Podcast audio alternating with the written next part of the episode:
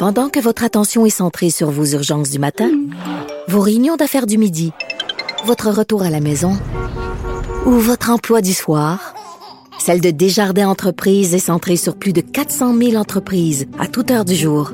Grâce à notre connaissance des secteurs d'activité et à notre accompagnement spécialisé, nous aidons les entrepreneurs à relever chaque défi pour qu'ils puissent rester centrés sur ce qui compte, le développement de leur entreprise.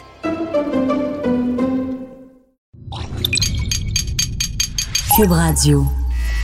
Attention, cette émission est laissée à la discrétion de l'auditeur. Les propos et les opinions tenues lors des deux prochaines heures peuvent choquer. Oreilles sensibles s'abstenir.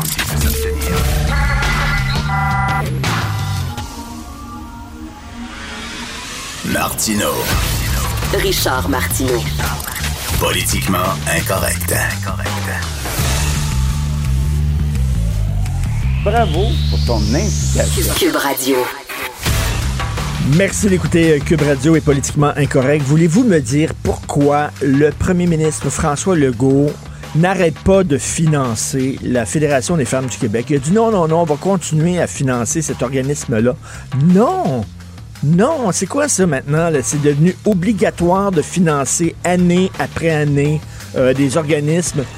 Finalement, ces organismes-là, une fois que tu as une subvention, tu vas l'avoir. Ad vitam aeternam, euh, ben, euh, ça va se renouveler automatiquement. Je m'excuse, mais on finance, euh, là, c'est la hauteur de 120 000 hein, du côté provincial. Puis en plus, il y a de l'argent qui vient du fédéral.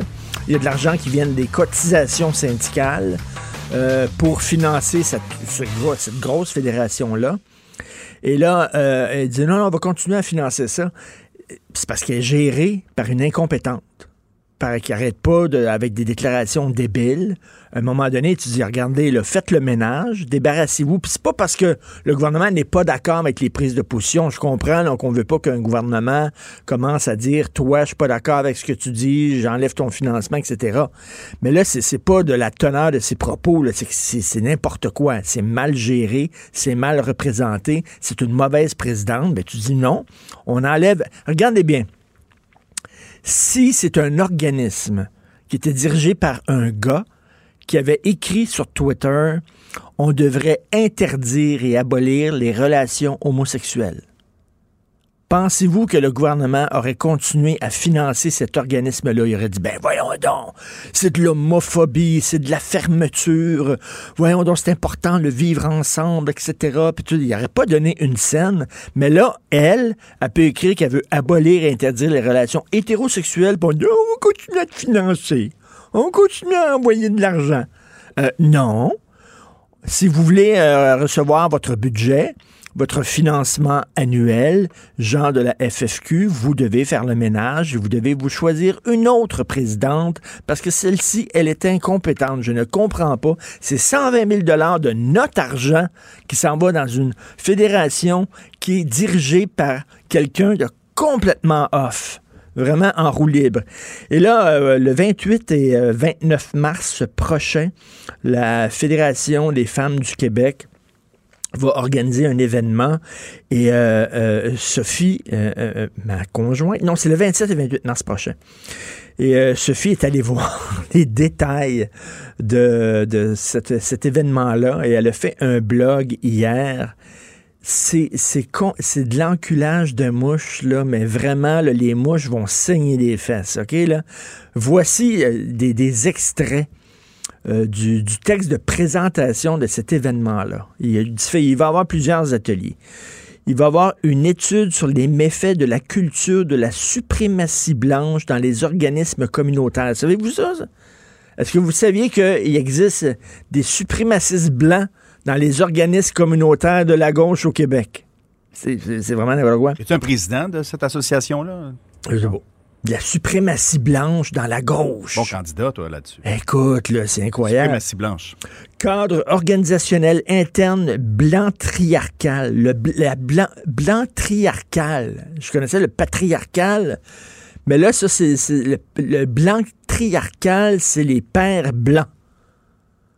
OK, c'est pas c'est plus que le patriarcal. Le patriarcal, c'est les hommes qui imposent leur culture, mais là, c'est les hommes blancs qui imposent leur culture. Il y avait aussi un, un papa blanc, j'imagine. La lignée, il faut qu'elle soit blanche. Écoute, stratégie pour déconstruire l'hétérocisnormativité. L'hétérocisnormativité. Un atelier intersectionnel. On va dénoncer les latitudes misogynoires.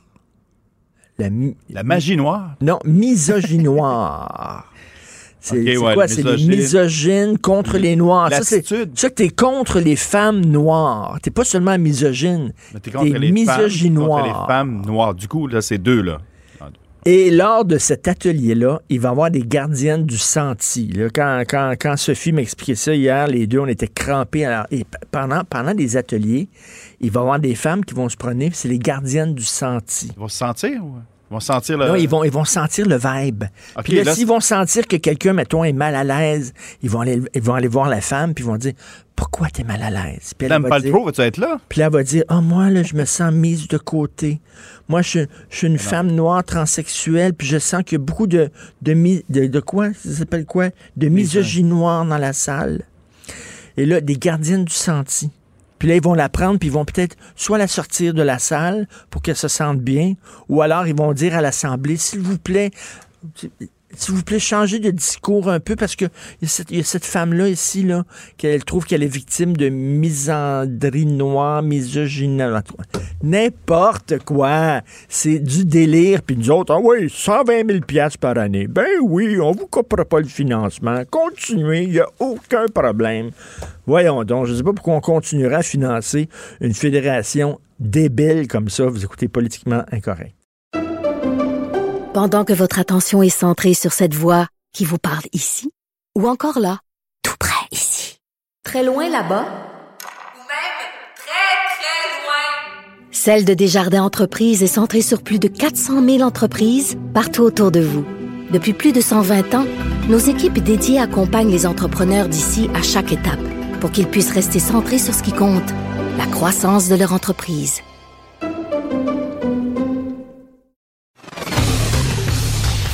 Martineau, franchement, même avec les cheveux gris, il reste un animateur très coloré. Politiquement incorrect. Alors, nous parlons d'économie avec le chroniqueur Michel Gérard, qu'on peut lire dans la section argent du Journal de Montréal. Bonjour, Michel. Bonjour Richard. Alors, la Caisse de dépôt qui a un nouveau patron, est-ce que c'est Michael Sebia 2.0? Est-ce qu'il va continuer l'œuvre de M. Sebia? Ouais, ben écoute, ça, ça, ça, c'est sûr que c'est lui qui l'avait euh, embauché. Et puis, euh, évidemment, il va assumer le, le, le suivi, il n'y a pas de doute.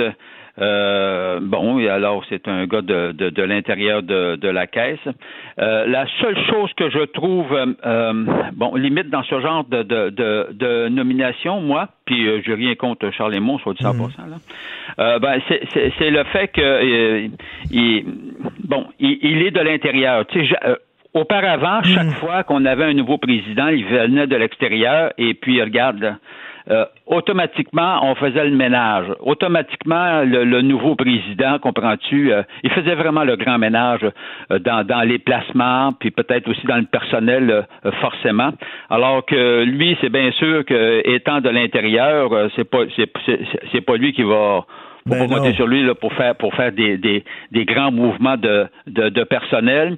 Et puis comme il était impliqué, comprends-tu, dans toutes les décisions ou presque qui ont été prises à la caisse, donc euh, euh, en termes, euh, voyons, tu sais que si on a des questions précises, nous les journalistes à poser, je suis pas sûr qu'on va retrouver une grande amélioration au niveau des réponses, parce que tu sais, il est bien reconnu. euh, comme moi je le dis aujourd'hui dans mon article, nous les journalistes, là, on en a le ras-le-bol des des réponses évasives, mais évasives pas à peu près là, de la part euh, des porte-paroles de la caisse. Euh, Puis les porte-paroles de la caisse, quand ils nous répondent de façon évasive, mais c'est parce qu'ils sont forcés euh, de, de le faire. Euh, euh, alors, euh, donc, tu sais, on pose des questions, puis on l'a vu, dans des dossiers. Regarde, là, tu sais, parce qu'évidemment, je dis, un, un de ces défis, c'est d'améliorer la, la, la, tran- la, transparence Ben de oui. la caisse, puis pas à peu près. Je rappelle euh, justement, avec quelques paragraphes à ce titre-là, euh, que euh, tu sais les révélations du journal là, sur le scandale des conflits d'intérêts au sein de la filiale Otera de la Caisse, là, Oui, oui, oui. c'est un exemple comme quoi, tu sais, là, il faut, il faut savoir que le bureau d'enquête du journal avait posé mille et une questions là-dessus, puis évidemment, il n'y avait rien, hein, il se passait rien, c'était toujours très, très évasif. Alors, évidemment, le dossier, on l'a sorti quand même. Le journal l'a sorti quand même, puis qu'est-ce que ça a eu comme impact? Ben écoute, c'est que la haute direction de la caisse, Michael Sebia en tête, on, s'entend-tu qu'il a perdu de son panache puis de sa crédibilité là, Mhm. dans, dans ce dossier-là. Fait qu'un petit effort de transparence, mettons que ça serait euh, bienvenu, puis arrêter demandes- de nous répondre d'une façon évasive. Et tu demandes aussi, Michel, qu'il revoie là, la politique qui fait que la Caisse de dépôt a de l'argent dans des paradis fiscaux. Pour toi, c'est absolument aberrant. Ben, c'est aberrant, d'autant aberrant que le gouvernement du Québec, le gouvernement fédéral, ils- eux deux, là, pour fendre là, les, les entreprises qui utilisent des paradis fiscaux, puis pendant ce temps-là, la Caisse, ton plus gros investisseur au Canada, euh, ton plus gros investisseur de, de le placement, puis en plus une caisse, là, on s'entend là, publique, là, Ben oui. euh, elle, bon, euh, qu'est-ce qu'elle fait? C'est qu'elle a 30 milliards, elle détient 30 milliards, comprends-tu, de placements dans les, dans, dans les paradis fiscaux. Elle écoute bien, là. Alors, euh, tu sais, ça peut pas être euh, deux politiques, là. Ben Alors, non. là, alors, Ben si non. tu pourfends les entreprises qui utilisent les paradis fiscaux, ben, et- et ça veut dire que ta caisse, ton principal fonds public, il n'y a, il y a pas à être présent dans les paradis fiscaux sous prétexte, parce que moi, je, je- c'est toujours le prétexte, c'est pour le bien des Québécois, comprends-tu? On veut pas payer de l'impôt. Hey, écoute bien, là. non, mais tu peux pas, tu peux pas dénoncer une pratique que toi tu continues à faire et que tu perpétues. Ça n'a aucun sens. Et tu demandes aussi euh, dans ton texte très intéressant aujourd'hui les cinq grands travaux euh, de Charles euh, de favoriser davantage le Québec. Qu'est-ce que tu veux dire? Ben, favoriser le Québec, on l'a vu. euh, moi, je trouve que sous le règne de Michael Sebia, deux grosses gaffes euh, qui, qui me viennent à l'esprit. La première, c'est d'avoir, euh, tu sais, il faut s'entendre, Rona, là, si Lowe's, l'américaine Lowe's, a mis le grappin dessus, c'est parce que Michael Sebia, Hmm. Avant l'annonce, avait accepté la demande de Lowe's qui était de ce que la Caisse cède, lui cède son, son bloc d'action. Parce que la, la Caisse détenait un gros bloc d'action de, de Rona. Et si la Caisse, Michael Sebia, avait refusé de céder, il n'y en aurait pas eu, comprends-tu, de mainmise euh, de Lowe's sur, sur Rona. Puis là, on a vu le résultat, n'est-ce pas?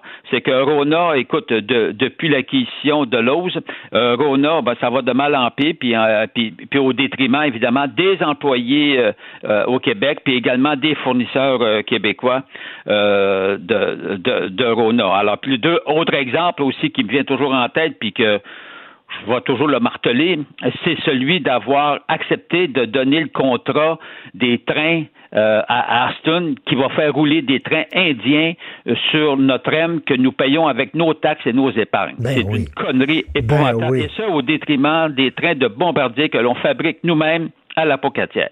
Mais oui, non, ça, ça avait aucun bon sens. Puis effectivement, il faut qu'ils protègent les entreprises québécoises. Tu veux nous parler aussi de la C-Series, Michel?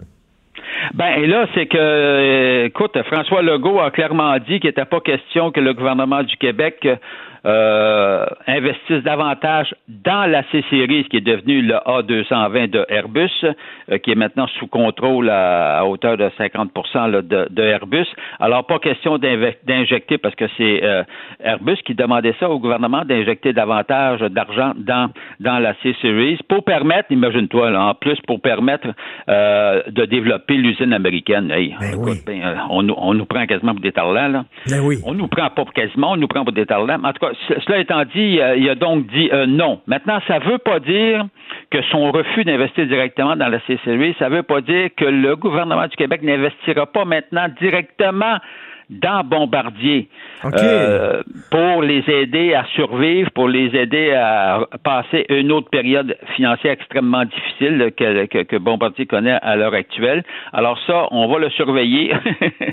on va surveiller si jamais il investit davantage dans Bombardier, de quelle façon il va le faire? Alors, euh, euh, puis, ben, on le surveille. J'espère qu'il va quand même euh, tu sais, diminuer les risques, là, que ce ne sera pas là, de l'argent qu'on va perdre encore une fois dans Bombardier. Là. Non, mettons, mettons que jusqu'à présent, ça va pas trop bien euh, de, de ce côté-là par rapport à nos immenses placements de 3,3 milliards de dollars qu'on a injectés en 2015 euh, dans Bombardier. Euh, tu sais, la C-Series, on en a perdu le contrôle, puis euh, Bombardier Transport, au rythme où ça va, ça va changer de main. En tout cas, mettons que ça va pas très bien. Écoute, je veux revenir sur la caisse de dépôt, là, parce que quand même, il faut le dire, Michael Sebia, oui, il manquait de transparence, etc., mais la performance de la caisse était quand même très bonne. Écoute, euh, il faut euh, évidemment euh, lui rendre hommage à ce chapitre-là. sous Michael Sebia, bon, évidemment, il a été, il a été favorisé dans Ben le oui. sens que quand il est arrivé en 2009, il est arrivé au creux au creux du marché boursier euh, en raison euh, qu'on venait de, de passer à travers la fameuse crise financière mondiale. Les marchés étaient à leur creux. Alors, euh, puis là, lui, il part, je- il part au sommet, mais littéralement au sommet du cycle, du vieux, c'est le cas de dire, du vieux cycle haussier de, de, de la bourse, parce que 10 ans, 11 ans de cycle haussier, c'est très long euh, euh, en bourse. Or, euh, fait que donc, de ce côté-là, il y a eu de la veine, mais encore fallait-il quand même rapporter un rendement compétitif. Et euh, c'est un fait que sous Michael Sebia, la Caisse de dépôt s'est avéré l'un des meilleurs gestionnaires de grands portefeuilles. là, pour Parce qu'on se souvient, tu sais, quand on avait perdu 40 milliards de dollars dans le papier commercial, la, la, la crédibilité de la Caisse de dépôt était à son plus bas, là. Les gens étaient Ben, très ouais, C'est-à-dire que cette période a été très difficile. Euh, ouais, ben, soit Henri-Paul euh, Rousseau, Rousseau, euh, oui. qui avait investi massivement dans le papier commercial. Euh, bon, euh, alors, euh, oui, euh, donc, euh, évidemment, ça, cela a valu à, à Henri-Paul Rousseau de, de, de, de, de démissionner, finalement. Ben, attends, Et puis il est parti avec un parachute doré en plus. Il nous a fait perdre 40 milliards de dollars, puis il est parti avec une prime de séparation assez, assez grasse. Ouais, là, il faut dire que à sa décharge, je ne veux pas le défendre trop trop. Bon, pas- évidemment, le papier commercial, euh, c'est une tâche dans son dossier, mais euh, par contre, il faut dire euh, que euh, lors de lors de cette année-là en question, euh, euh, les marchés boursiers, c'était les marchés financiers s'étaient écrasés, évidemment. Là. Donc, donc Oui. ouais, parce qu'on était en pleine crise financière. Ça fait qu'il y a eu, il y a eu comme une circonstance qui a fait euh, que sa, sa dernière année a été, il y a eu sa gaffe évidemment d'avoir investi massivement dans le papier commercial, mais également l'impact négatif parce que tous les fonds avaient perdu des plumes. Ben, c'est ça, oui, effectivement. Il n'était pas tout seul. Tout le monde avait bu Non, la non, non. tasse. Merci beaucoup, Michel. On continue à te lire les chroniques économiques dans la section argent du Journal de Montréal. Merci beaucoup. Au revoir. Salut. Alors, c'est ça, il écrit sur la caisse de dépôt, le nouveau patron de la caisse de dépôt. Lisez son texte, les cinq travaux du nouveau grand patron de la caisse. Et entre autres, pourquoi la caisse mettrait de l'argent dans les paradis fiscaux alors qu'on dit qu'on lutte contre les paradis fiscaux? Politiquement incorrect. À Cube Radio et sur LCN, le commentaire de Richard Martineau avec Jean-François Guérin. Cube Radio. Salut Richard. Salut Jean-François. Euh, on dit que c'est le plus vieux métier du monde et régulièrement la question revient. Est-ce qu'on devrait carrément décriminaliser le travail du sexe Écoute, c'est la question qu'on se pose de suite, bien sûr, au meurtre atroce de cette jeune travailleuse du sexe à Québec. Euh, écoute, on lit aujourd'hui que le syndicat des agents de libération conditionnelle qui approuve ça le- euh, en disant que oui, c'est une bonne stratégie qu'on ait permis à ce gars-là d'aller voir des escortes pour assouvir ses besoins sexuels. C'est comme si le gars représentait un danger pour les femmes. Il avait un lourd passé de violence contre les femmes. Puis c'est comme si on disait, ben, il peut aller voir des escortes, puis s'il est violent avec eux autres, ben, c'est rien des travailleuses du sexe. Je trouve ça absolument épouvantable. Il faut se poser la question parce que il y a toujours eu de la prostitution, il va toujours en avoir. Donc, est-ce qu'il y a une façon de protéger les gens qui décident de le faire de façon volontaire. Parce que oui, il y a des jeunes filles qui sont forcées euh, de devenir travailleuses du sexe contre leur gré. On a tous vu fugueuses qui sont battues, qui sont traitées comme des esclaves. Mais il y a des hommes et des femmes qui, pour toutes sortes de raisons, euh, décident de devenir travailleurs du sexe. Est-ce qu'on peut les protéger? Comme par un exemple, un exemple. Actuellement, si, mettons, il y a quatre ou cinq filles qui veulent se mettre ensemble, parce que là, elles sont toutes seules. Elles, elles rencontrent des étrangers toutes seules dans des chambres de motel. C'est extrêmement dangereux. Mettons, il y a ça. quatre ou cinq Ça- filles. En fait, Richard, là, ça les oblige à œuvrer dans la clandestinité. Ben, tout à fait. euh, et ça les, ça les rend encore plus vulnérables. Ben, tout à fait. Alors là, il y a 4-5 filles qui pourraient louer un appartement, être ensemble, même peut-être louer les services euh, d'un gars qui les, qui les protégerait, qui serait pas un pimp, là, qui serait là pour les, les protéger. Elles peuvent pas faire ça actuellement avec la loi parce qu'on dirait qu'elles elles, elles ont une maison de débauche. Elles gèrent une maison de débauche. Alors là, elles sont obligées de faire ça, chacune dans leur coin, ou de s'en remettre à un pimp pour leur protection avec euh, tous les mauvais côtés que ça a. Donc, tu sais, c'est comme... on, appelle ça la réduction des méfaits. On n'a pas le droit de vendre de l'héroïne, on n'a pas le droit d'acheter de l'héroïne. Pourtant, il y a des piqueries légales où on permet à des gens de se piquer. Pourquoi on dit, ben de toute façon, vaut mieux qu'ils se piquent avec des aiguilles propres qu'avec des aiguilles sales et qu'ils se contaminent. Donc, tu sais, on dit, regarde, on se met pas la tête dans le sable. Il y a toujours des gens qui vont consommer de la drogue. Il y a toujours des gens qui vont consommer des services sexuels, qui vont en vendre. Est-ce qu'on peut avoir cette discussion-là de façon posée et adulte en disant est-ce qu'on peut aider ces gens-là à mieux se protéger? Absolument. C'est pas, c'est de reconnaître un état de fait. Ça va toujours exister de toute façon. Malheureusement. Est-ce qu'on peut s'arranger pour que ces femmes-là euh, ne paient pas de leur vie, euh, finalement, comme on l'a vu, ce qui est arrivé avec Marilyn?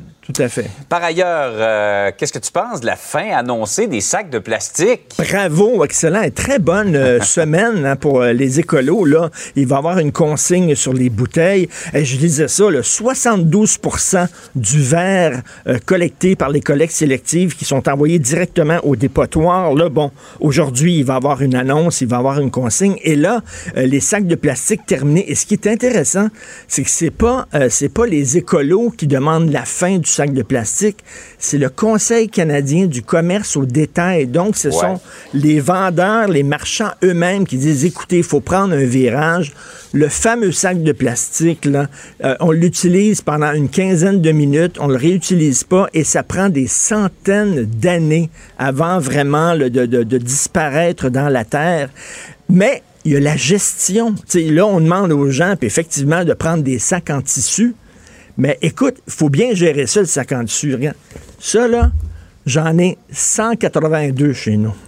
Je te jure, là. J'en ai 182. Alors, l'affaire, c'est que je- je- je- j'en achète un, je mets des bouteilles dedans, je l'apporte chez moi, Ouais. j'enlève les bouteilles, je mets le sac dans une armoire. La prochaine fois que ça, je vais à. SAQ, il n'est pas dans mon char, le sac. Il faut que j'en rachète un autre. ça. Je l'amène à la maison, j'enlève les bouteilles, je mets le sac dans une armoire. D'ailleurs, il y a une caricature de Y aujourd'hui euh, qui est très drôle là-dessus. Là. Donc, il va falloir commencer à apprendre en laisser dans notre auto là, pour pas trop en ramasser. Ouais. Parce que moi, je sais plus quoi faire avec des sacs comme ça de la SAQ. J'en ai vraiment trop. là. Je pense que je vais les vendre sur Kijiji.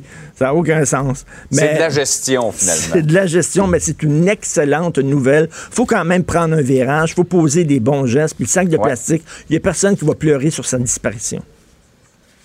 Des gestes très concrets qui font une différence. Richard, merci beaucoup. Merci, bonne journée. L'art est dans la manière.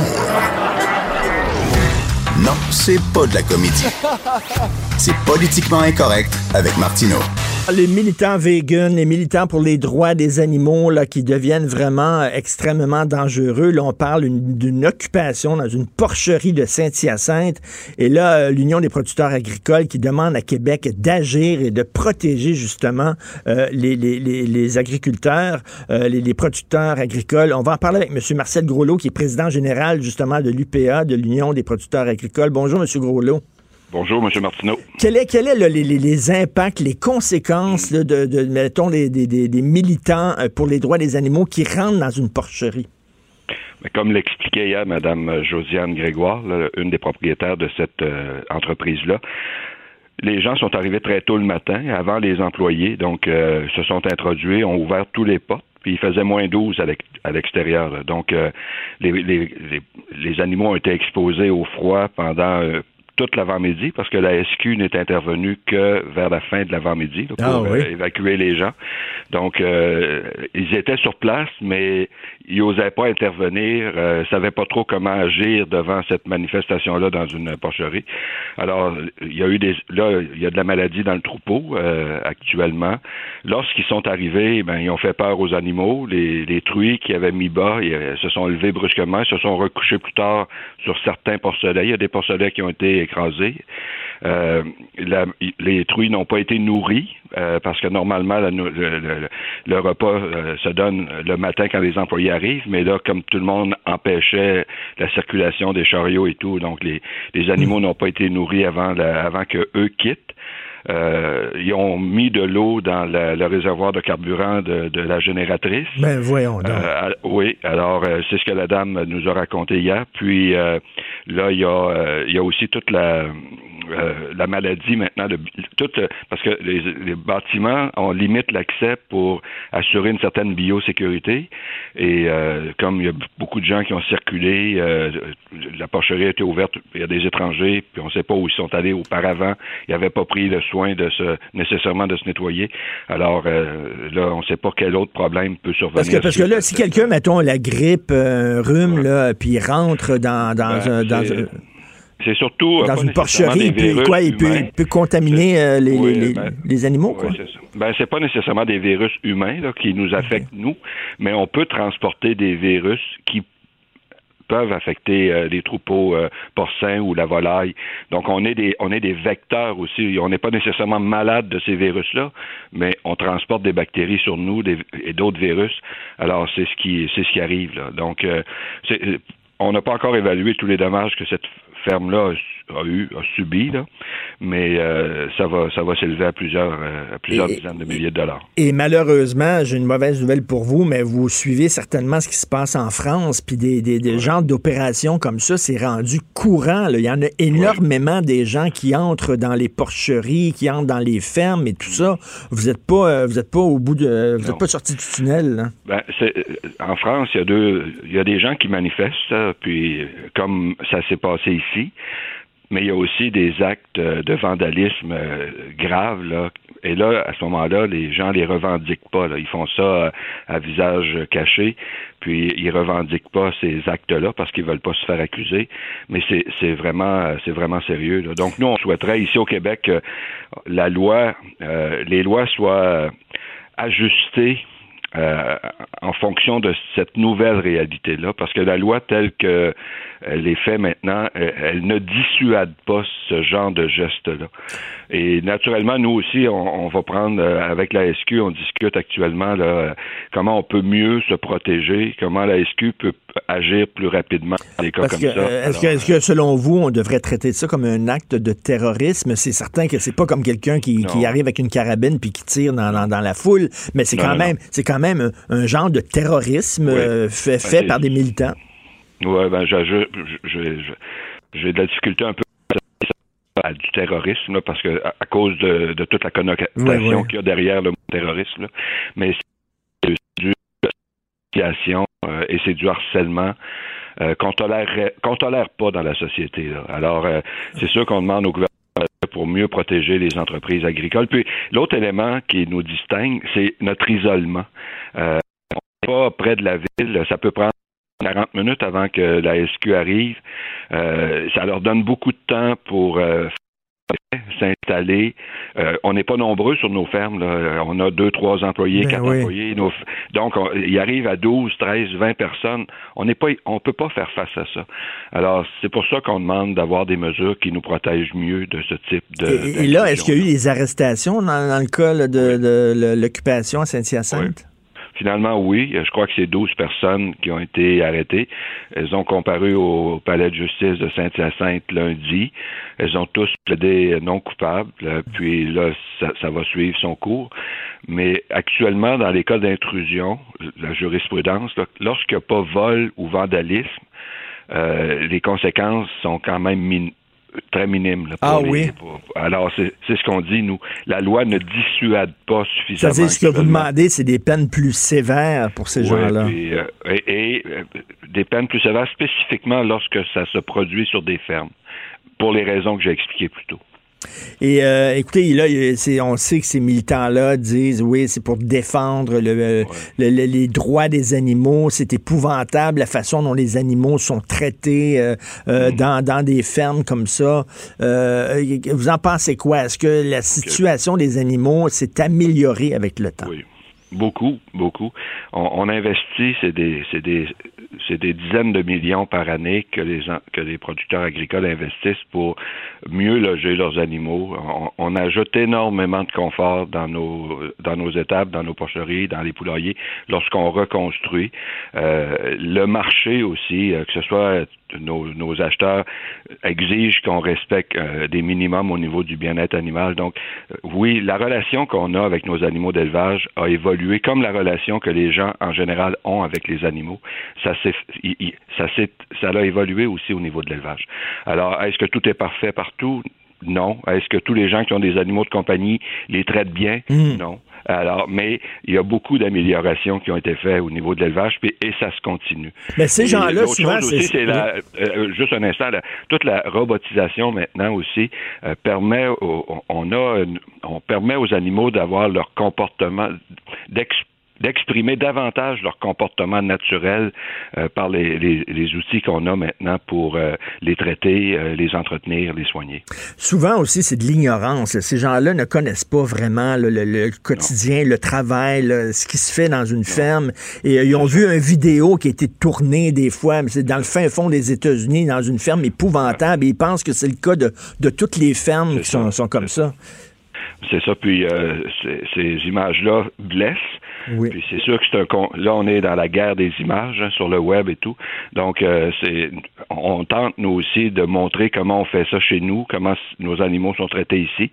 Puis euh, mais c'est on est dans la guerre des images et c'est pas facile de convaincre les gens, mais je peux vous assurer qu'on fait on fait le maximum pour euh, s'occuper adéquatement et bien de nos animaux. Et parce que là, vous avez pas, vous avez, d'autres choses à faire que commencer à assurer la sécurité de, de, de, de vos fermes agricoles. Ça n'a aucun sens. L'autre chose qu'on a dit au ministre aussi, c'est que bon, la ferme Grégoire euh, a, bien réagi, n'ont pas euh, utilisé la force pour essayer d'évacuer les manifestants. Euh, ils ont pas bon, ils ont- sont restés calmes là. Mais euh, c'est pas tous les producteurs ou tous les gens qui réagiraient comme ça devant une situation semblable. Et nous, on a peur également qu'il euh, puisse survenir des incidents malheureux parce que euh, devant, Ben lorsqu'on oui. fait violer son domicile ou son- les espaces euh, où, il- où- où on a travaillé des années pour Ben maintenir oui. une biosécurité élevée, euh, c'est pas certain que les gens vont tous réagir calmement et là, il peut survenir des incidents malheureux. Puis parce qu'il y a une crainte, là, à un moment donné, ils vont-tu mettre le feu dans, un- dans une ferme Ben, aussi? c'est là, ça, c'est- puis euh, ils sont là pourquoi? Est-ce qu'ils sont est-ce que bon alors euh, les employés aussi. C'est stressant, c'est une alors, invasion de domicile, c'est vraiment une invasion de domicile. C'est stressant que quelqu'un, quand Absolument. une gang Absolument. rentre chez toi, dans ton domaine à C'est toi. la même affaire. C'est la même Ben affaire. oui. Alors, euh, c'est pour ça qu'on demande, au, au- comme l'Ontario est en train de le faire, comme l'Alberta, la Colombie-Britannique le fait, d'avoir des mesures pour mieux protéger les entreprises agricoles de ce genre d'intrusion. Et c'est quelles mesures qui ont pris ces provinces-là? Qui ont... Ils ont, ils ont euh, mieux précisé euh, euh, les, euh, les, les infractions auxquelles font ou les pénalités, au- les infractions, mieux préciser les infractions. Par exemple, s'en prendre entrer sans autorisation sur une ferme. Bon, aujourd'hui, c'est pas une infraction comme telle. Euh, donc là, ça prend une autorisation pour rentrer sur une ferme. À défaut de, tu peux avoir une infraction de. Donc, ils ont mieux précisé le type d'infraction qui sera pénalisé et ça va euh, naturellement entraîner des pénalités et des conséquences beaucoup plus importantes chez les manifestants qui useraient ce moyen de pression-là pour faire valoir leur position. Ben tout à fait. Puis de- de- ils n'ont rien, ils ont rien qu'à. c'est- correct là, de, de, de, dire aux gens de changer leurs habitudes alimentaires. Là, bon, et, qu'ils fassent de la promotion, mettons, de, de le- leur point de vue, mais qui n'ont pas à embêter, à emmerder les gens euh, qui, euh, qui justement élèvent, euh, élèvent des cochons et des, des, des vaches et des bœufs. Ben, ça. c'est ça. Puis euh, nous, on le dit, là, la, la rue permet de manifester. Les, les- les campagnes médias, tu peux le faire. Sur le Ben web, oui. tu peux le faire. Il y a, il y a plein d'endroits où tu peux manifester sans euh, mettre en- à risque euh, des entreprises agricoles, puis sans menacer et harceler des familles qui font simplement leur travail. Merci beaucoup, M. Marcel Groslot. J'espère que le gouvernement, effectivement, va vous écouter, président général de l'UPA. Merci beaucoup. Merci, M. Martineau. Au revoir. Vivre et laisser vivre. T'aimes pas ça, manger de la viande, mange-en pas. Tu veux être vegan, c'est correct. Fais la promotion de ton mode de vie, euh, effectivement, comme M. Groslot le dit, sur Internet et tout ça. Tu sais, plutôt qu'utiliser le bâton, utilise la carotte. Essaie de changer euh, les habitudes des gens, mais emmerde pas les gens. Ne pose pas de gestes illégaux. Et en France, c'est rendu vraiment là, la peste. C'est incroyable. Il y en a presque à tous les jours euh, des, il y a des, opérations comme ça euh, que j'appelle, moi, c'est des petits actes de terrorisme. Bien sûr, c'est pas un gars avec une mitraillette, mais c'est des petits actes. C'est semer la terreur dans le milieu agricole et je trouve ça complètement sauvage. Vous écoutez politiquement incorrect. Pendant que votre attention est centrée sur vos urgences du matin, vos réunions d'affaires du midi, votre retour à la maison ou votre emploi du soir, celle de Desjardins Entreprises est centrée sur plus de 400 000 entreprises à toute heure du jour. Grâce à notre connaissance des secteurs d'activité et à notre accompagnement spécialisé, nous aidons les entrepreneurs à relever chaque défi pour qu'ils puissent rester centrés sur ce qui compte, le développement de leur entreprise. Politiquement incorrect. Martino, il aurait pu être humoriste. Mais comme l'actualité n'est pas toujours drôle, il a préféré animer Politiquement incorrect. Cube Radio.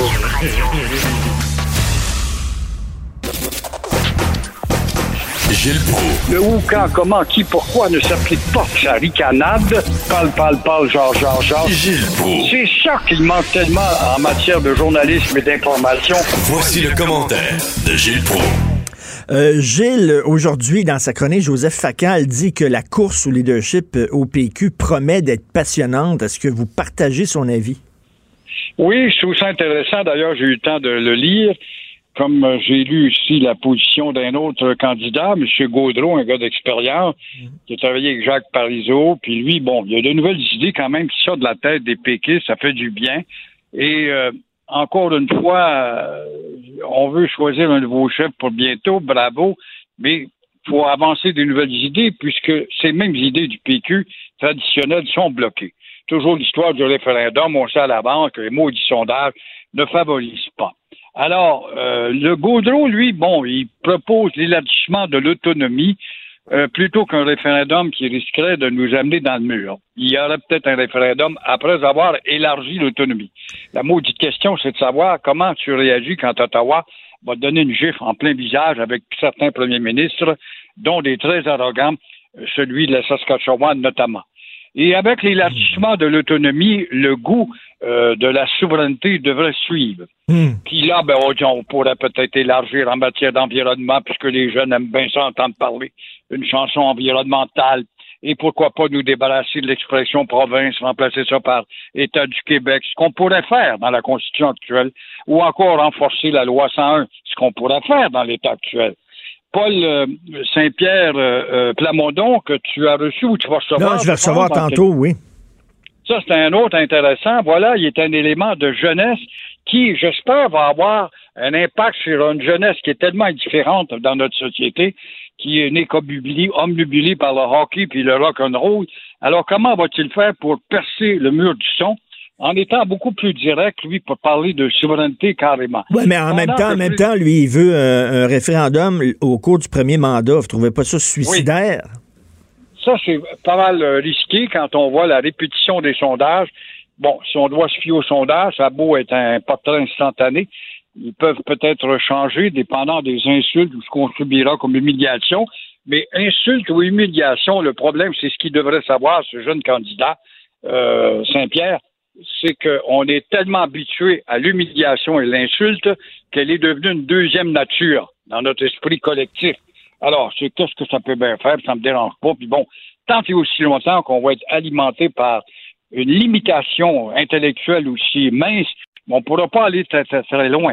Puis il y a l'autre euh, candidat, évidemment, qui est Frédéric Bastien, qui est un gars très intéressant, un historien de formation. J'ai eu l'occasion de partager la scène avec lui.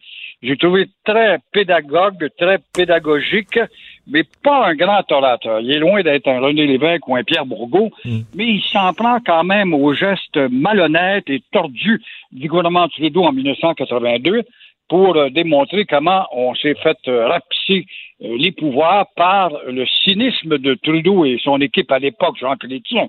Alors, le problème, c'est que si ces gens-là, avec toutes leurs revendications, reçoivent une gifle en pleine figure, ce qui est probable d'Ottawa, même si le gouvernement est minoritaire, on fait quoi après?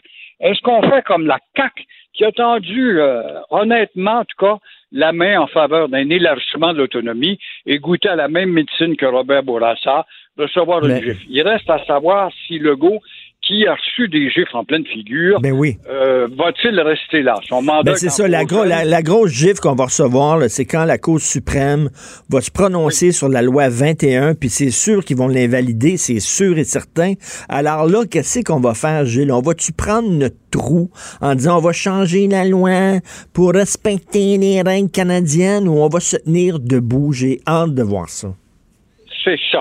Ça, c'est une question de 64 000 Ben oui. Il n'y a pas de doute. Qu'est-ce qu'il fait? C'est bien beau de dire. Sinon, il va manifester euh, un nationalisme. Il l'a réintroduit, le nationalisme, le Il faut lui donner ça. Il reste encore la maudite loi 101 à redéfinir. mais c'est un nationalisme de façade. Ben, Alors, c'est ça. Est-ce qu'il va faire comme Robert Bourassa là, qui avait dit là, nous sommes libres de choisir notre destin? Puis là, tout le monde a dit ben là, il va faire l'indépendance. Puis là. Il s'est écrasé. Oui, Madame, euh, Madame Bourassa est rentrée dans le décor, a-t-on dit, puis bon, euh, euh, tout- toutes les instances économiques, évidemment, fait peur. Euh, moi, je me rappelle, Bourassa avait été reçu par mes patrons à CGMS, les Polymél-Bondes, puis les, les Arcans de ce monde, et puis en catimini, non, non, non, il n'y a pas. Tu sais, déjà, on voyait. Ah oui. Il avait tellement peur de Moody's et des, des usines de cotation de, de notes économiques. Il avait tellement peur de ça. Ce- C'est ce qui l'a paralysé alors qu'il aurait pu passer à 60-65% en faveur de son autonomie. Ben, ben oui, parce que moi, je suis convaincu que. traditionnelle du Québec. Je suis convaincu que le rêve des Québécois, c'est que les libéraux fassent l'indépendance. C'est bizarre, mais on est comme ça. Oui, c'est une police d'assurance, c'est un Mm. parti qui. Mais euh, faut pas oublier qu'il y a des. Il y a le même sang entre les libéraux du Québec et ceux d'Ottawa là-dedans. Et l'infiltration ferait qu'on on réussira jamais à créer une. On n'est pas à l'époque de René Lévesque et de Jean Lesage en 1962 pour l'électricité. Gilles, vous qui avez toujours des mots euh, très durs envers les comiques, euh, qu'est-ce que vous pensez de ça, euh, Guy Nantel?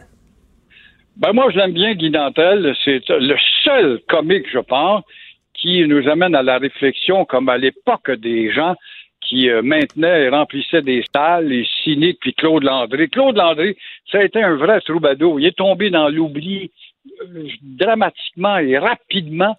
Et pourtant, ce gars-là faisait de la sensibilisation tout en nous faisant rire avec son, son, son bouncer punché, puis qui avait une connotation toujours d'éveil politique, d'histoire derrière ses gags. Ça n'existe plus. L'effort intellectuel dans la, la rigolade n'est pas là. Qui est le cas de Nantel, qui quand même, c'est très encourageant de voir qu'il y a un jeune homme euh, de son âge qui peut en tout cas véhiculer quelque chose qui dit on ne pourrait pas viser le surpassement. Alors, est-ce qu'il peut être un bon candidat? Va-t-il gagner à cause de son étiquette? Je pense que ça va lui nuire. Même s'il avait beaucoup d'argent, on a beau dire oui, oui, oui, mais il est bon, il a de l'étoffe, mais on va toujours le tenir. Oui, oui, mais c'est un comique, on peut pas Mmh, l'élire premier ministre. Et- mais euh, quand même, il, il est un apport pour attirer, en tout cas, certaines personnes dans le PQ qui ont besoin de 109. Et là, qu'est-ce que vous pensez des discussions, c'est un autre sujet, les discussions sur le troisième lien à Québec? J'en reviens pas, moi. Richard, je te rappelle un souvenir, tu sais que je suis vieux, même si je suis pas jeune. Euh, à Québec, on aime ça jaser, genre, genre, parle pas. J'étais au micro de CHRC en 1964. C'était la grosse station. Avant d'entrer à Montréal, on faisait nos écoles en province. J'avais commencé à Montmagny, à Matane, à Sept-Îles. J'arrive à Québec, CHRC. Oh, que c'était la station à Visy. Et euh, j'étais animateur. Et voilà que les patrons nous disaient, ouvrez donc les lignes en 64 sur l'idée d'un lien entre Lévis et Québec. Parce Ah que ça oui. un pont, un tunnel. En 64! en 64. Les lignes euh, étaient rouges et évidemment, chacun y allait de son opinion pour ou contre, mais c'était majoritairement pour dans le temps. Ça veut dire qu'il y avait des congestions qui agaçaient les automobilistes à cette époque-là. Et là, on revient évidemment entre ce lien et Québec. Et puis, euh, je vois que notre confrère Antoine Robitaille euh, reprend justement le dossier, et tant mieux, pour réactiver un tunnel ou un métro. Bon, là, un métro, techniquement, ça sera trop cher. On a déjà, puis euh, M. Labonde, qui est un gars qui a du poids, mais euh, il est plutôt tiède. C'est toujours d'inventer, oui, mais la donne a changé. Ils doivent avoir à peu près 82 dossiers de projets de dessin Ben oui. creuser le trou, bâtard, dépêchez-vous, puis agissez. Quand on consulte tout le monde, c'est la meilleure façon de ne pas avancer. Parce que les gens de Montréal euh, rigolent quand ils, en- ils entendent les gens de Québec dire qu'il y a du trafic puis il y a de la congestion, mais euh, il y a beaucoup de gens de Québec qui disent non, il y a vraiment de la congestion. Là. Ah oui, oui, c'est pas facile de sortir de Québec à 4 heures l'après-midi, là. Euh, on en sait quelque chose. Tu vas à Québec par affaire. Moi-même, c'est arrivé souvent. Bon, faut que je rentre à Montréal pour 7 heures. C'est pas facile. Et finalement, ce lien-là serait sûrement pas nuisible et correspondrait quand même à une capitale euh, intéressante et euh, dynamique. Merci beaucoup. il dit dynamique d'infrastructure aussi. Ben, j'en reviens pas. 64, hein, il parle de ça encore. Ça va, à couche qu'on baptise, comme on dit. Faites-les, là, votre troisième lien, qu'on passe à autre chose. Ça, fait, pas ça qu'on fait a 40 parlé ans que je parle de 50 ça. ans. On a parlé 50 ans de temps de la canalisation. 50 ans de temps, on a parlé du métro aussi. C'est ça les palabres de politiciens. C'est toujours des remises en cours, puis l'opposition, puis bon. C'est comme le retour des Nordiques. On va en parler encore pendant 40 ans. Merci beaucoup, Gilles. Au plaisir. Au revoir. Merci. Bon week-end. Pendant que votre attention est centrée sur cette voix qui vous parle ici, ou encore là, très loin là-bas, Ou même très, très loin. Celle de Desjardins Entreprises est centrée sur plus de 400 000 entreprises partout autour de vous. Depuis plus de 120 ans, nos équipes dédiées accompagnent les entrepreneurs d'ici à chaque étape pour qu'ils puissent rester centrés sur ce qui compte, la croissance de leur entreprise. Martino. Un Martino par jour? Éloigne le médecin pour toujours. Vous écoutez Politiquement incorrect. Alors, il y a un groupe de réflexion qui s'est penché sur la radiodiffusion et les télécommunications au Canada et une de leurs euh, une de leurs demandes, en fait, c'est que Radio-Canada cesse graduellement toute forme de publicité sur leur plateforme. Il y a beaucoup de gens qui demandaient ça au fil des ans. Nous allons parler avec euh, une des membres de ce groupe d'examen, Mme Monique Simard, que vous connaissez bien. Bonjour, Mme Simard. Bonjour. Alors, euh, pourquoi euh, plus de publicité sur les ondes de Radio-Canada? Mais vous venez de le dire, c'est pas la première fois que c'est évoqué. Et il y a plusieurs télévisions euh, ou médias publics dans le monde qui n'ont pas de revenus publicitaires. Euh, mais c'est pas tellement pour ça. C'est qu'on sait que l'assiette de revenus publicitaires dans les médias, c'est le cas des journaux en particulier, mais aussi euh, chez euh, les euh, médias traditionnels diminue d'année en année. On voit les courbes euh, parce que ces revenus publicitaires se sont déplacés vers des plateformes euh, de partage en particulier. Hmm. Alors, on dit pour Radio-Canada, euh, qui bénéficie d'une subvention parlementaire, c'est un- c'est une grande institution médiatique, on pense que euh, ça la recherche de revenus commerciaux peuvent influencer leur choix de programmation. Hmm. Or, le choix de programmation d'une radio, d'une télévision ou d'un média public euh, doit être différent, euh, doit se distinguer, doit être plus audacieux. C'est-à-dire que euh, il doit prendre des risques. Euh, alors, et souvent ces risques-là, ben c'est peut-être pas compatible avec euh, la recherche de recettes publicitaires. Alors, ce qu'on dit, c'est de diminuer graduellement, euh, mais tout de suite l'enlever des nouvelles. Euh, parce que finalement, les nouvelles, euh, et on, on, on insiste énormément sur l'importance de Radio-Canada. Il n'y a pas que Radio-Canada, évidemment, qui fait de l'information, qui fait des nouvelles. Euh, sur votre réseau, vous en faites et partout. Mais le média public a une responsabilité par rapport à la nouvelle locale, régionale, Ben, nationale et internationale. Ben justement, ma- Madame Simard, ils ont des exigences que les, les radios, euh, les, les- les stations privées n'ont pas. C'est-à-dire, ils, euh, ils doivent faire la, la nouvelle, ben, couvrir le Canada. Ce qui se passe au Canada, c'est un très grand pays. Avoir des, des journalistes d'un bout à l'autre euh, du pays, faire de l'actualité inter- internationale que les stations privées ne peuvent pas vraiment faire.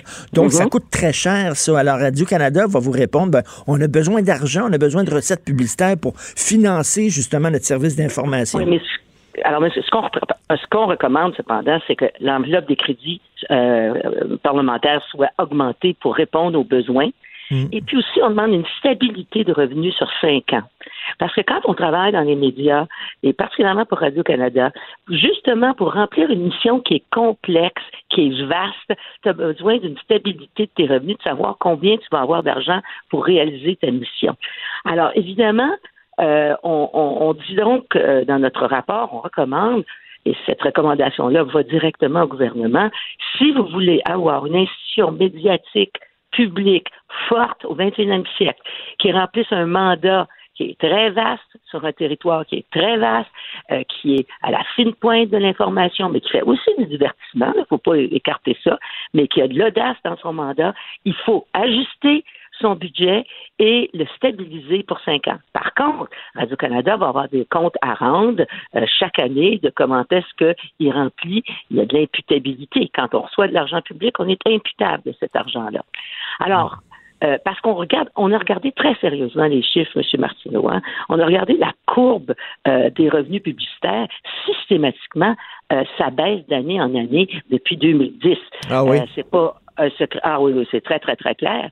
Et des revenus autres, comme les revenus d'abonnement, par exemple, sur des plateformes, ben là, il y a un débat autour de ça en ce moment.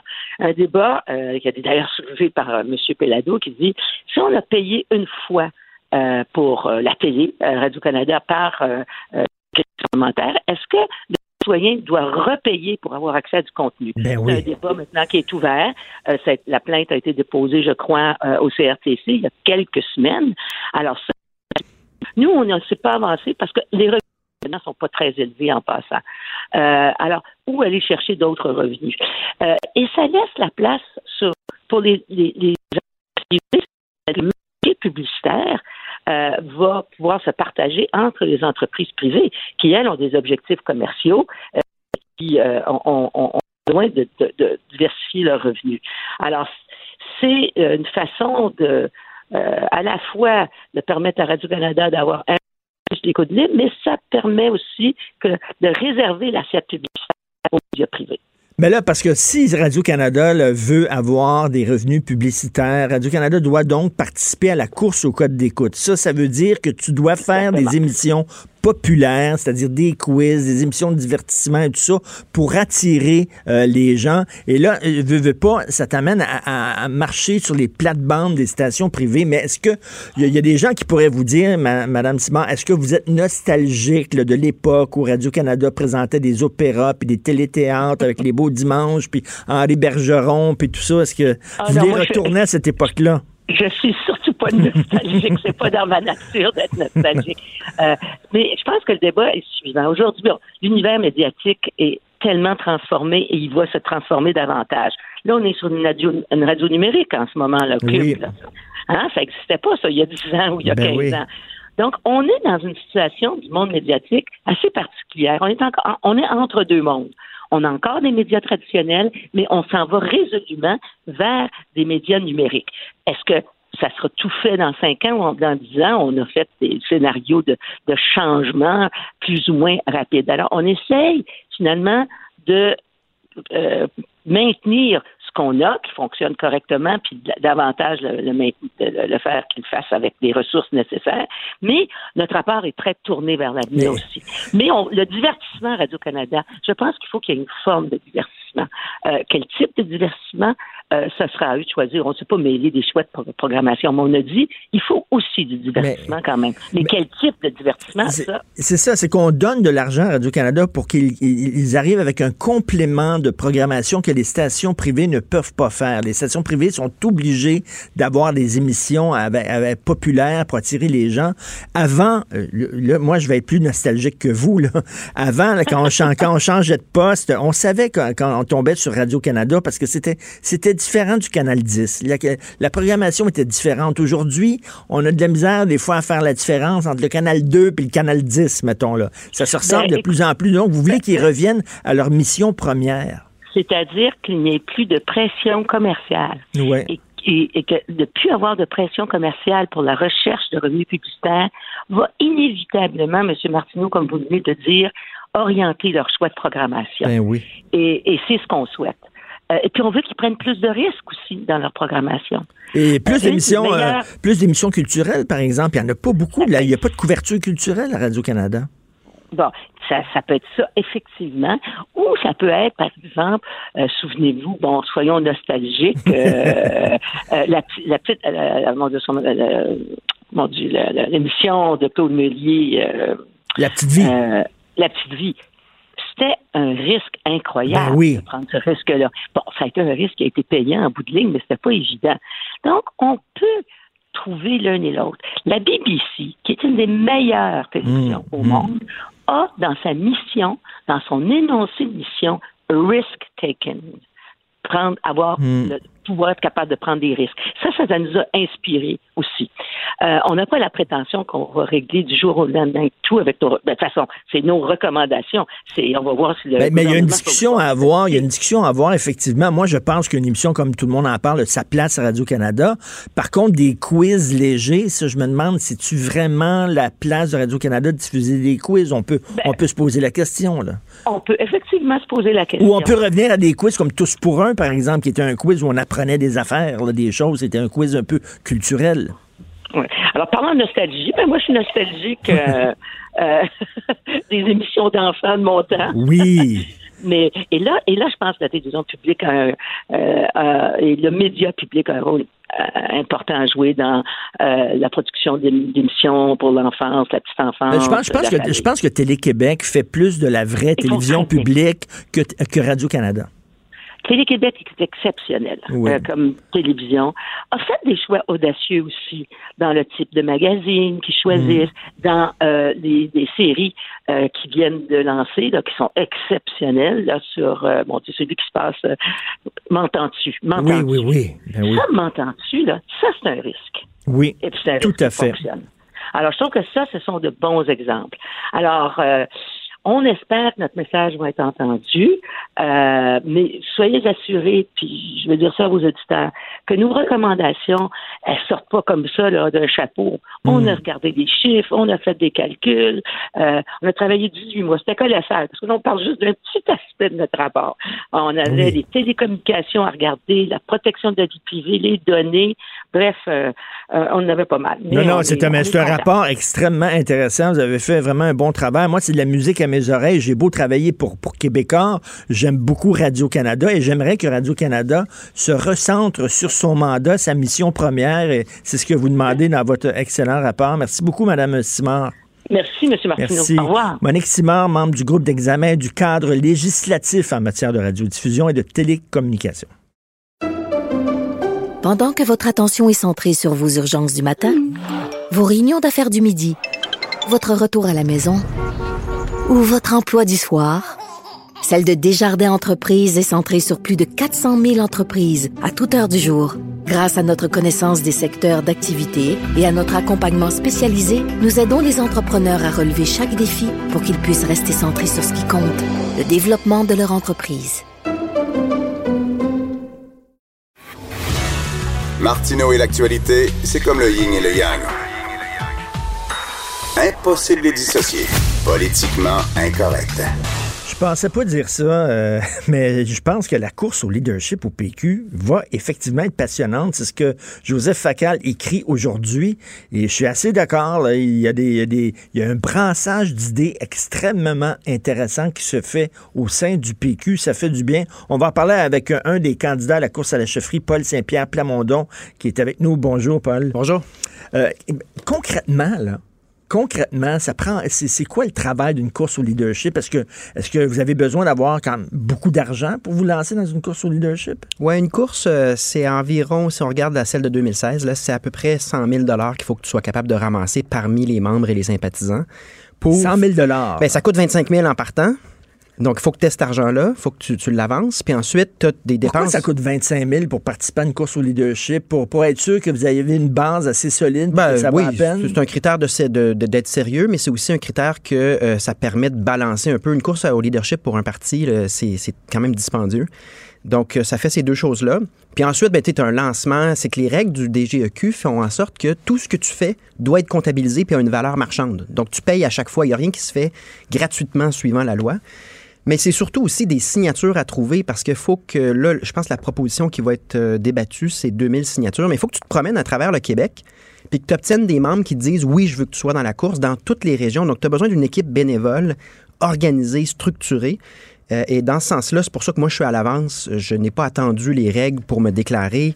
On a déjà plus de 200 bénévoles. On avait trois, plus, de- euh, environ 300 personnes lors du lancement. Donc, ça prend ce momentum-là également pour avoir Il une faut, bonne il faut mesurer, il faut mesurer comme la, la- la- la profondeur de l'eau avant de se lancer, avant de plonger. Bon, on là, peut ne ça, pas le faire, mais ça vient avec euh, certaines contraintes pendant la course. Mais là, c'est quoi cette idée-là complètement stupide, selon moi, de, que, que tout le monde va pouvoir choisir qui va être le chef du PQ?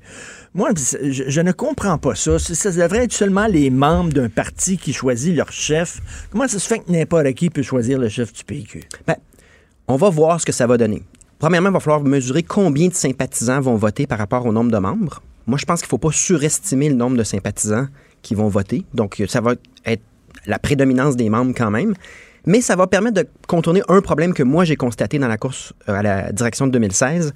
C'est qu'il y a des gens qui, vis-à-vis la politique, particulièrement vis-à-vis le Parti québécois, parce que euh, dans certains milieux d'affaires, supposons, être indépendantiste, c'est mal vu, puis il y a des conséquences. Il y a des gens qui veulent juste pas avoir leur nom associé à un parti politique, mais qui pour autant s'intéressent à la course.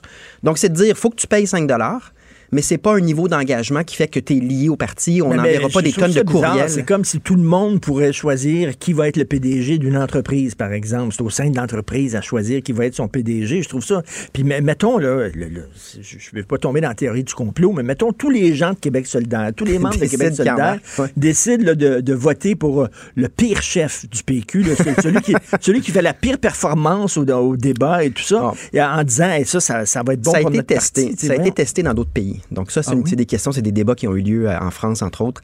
Donc, on, on va, on va l'essayer. Il n'y a pas eu de problème dans les autres pays où ça a eu lieu. Moi, je doute qu'il va y avoir énormément de sympathisants qui vont voter. Je l'espère qu'il va y avoir un certain nombre, là, mais je pense que ça va être vraiment un, vote des membres parce que faut que les gens s'intéressent à la course pour être prêts là, à mettre de l'argent puis aller voter puis faire Ben- tout ça. Les gens, il faut qu'il y ait vraiment un lien avec le Parti québécois Là, pour 5, poser ce geste-là. dollars, ça va coûter euh, aux Ben, non-membres pour Ouais, voter. et c'est 10 dollars pour être membre. 10 dollars pour être membre. La plupart vont, 50. vont choisir d'être membres. A- moi, je- moi, je vais vendre des cartes de membres. Là. Je dirais pas aux gens, soyez sympathisants. Je vais dire aux gens, 10 dollars, t'es membre, embarque avec moi. C'est ça que je fais en ce moment. Là. Là, ben, bien sûr, on met beaucoup l'accent sur euh, votre proposition, c'est-à-dire un référendum lors du premier mandat.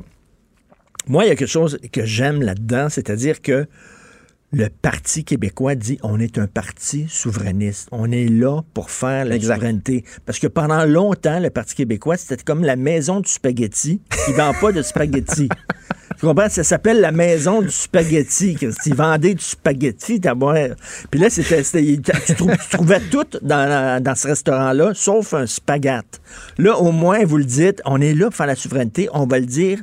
Mais là, c'est comme un gars qui est à roulette. Euh, Paul Saint-Pierre Plamondon, puis qui joue, comme on dit en anglais, all-in. Il met tout, tout, tous ces jetons-là sur le 7 rouge, là, en disant on gagne, puis on gagne gros ou on perd. Att- atten- attention, pas vraiment.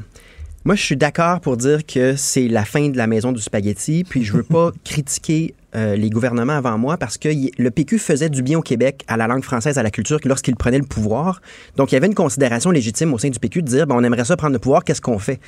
Là, il y a une opportunité. C'est que si tu perds les élections à 17% puis en ce moment, le dernier sondage, sont à 19% Là, c'est le temps de dire qu'est-ce qu'on a à perdre à mettre la locomotive à- au poste de locomotive, l'idée d'indépendance. Puis le reste va suivre. Et c'est pas all-in parce que quand les gens vont être convaincus puis vont être contents de ce qu'on dit puis ils vont embarquer dans le projet de pays, on va accéder au pouvoir. Puis si on ne réussit pas cet objectif-là, ben là, à ce moment-là, ben, il faut travailler différemment. Ben, faut- moi- j'ai l'impression donc que- c'est un beau test. Il Ben- faut passer le test pour arriver à notre objectif, c'est-à-dire sortir du Canada, bâtir notre propre pays. Parce qu'il y a beaucoup de gens qui disaient au PQ, il faut mettre ça en veilleuse si on veut gagner les élections. C'est faux, vous, ça. Vous, ce que vous dites, c'est je préfère perdre debout que gagner à genoux. Exact, parce qu'on va gagner éventuellement. Ma, ma vision, c'est que, indépendamment de- des Est-ce que vous sondages êtes- est-ce que en date d'aujourd'hui, Optimiste ou vraiment naïf, là? non, je suis entrepreneur.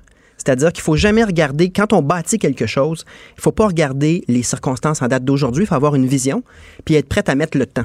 Et je peux pas dire combien de temps ça va prendre, mais ce que je peux dire, c'est que le Canada dit non à la laïcité québécoise, non à, notre droit de contrôler nos frontières, non à notre droit de contrôler nos impôts, non à la spécificité québécoise, non à la langue française, non à tout.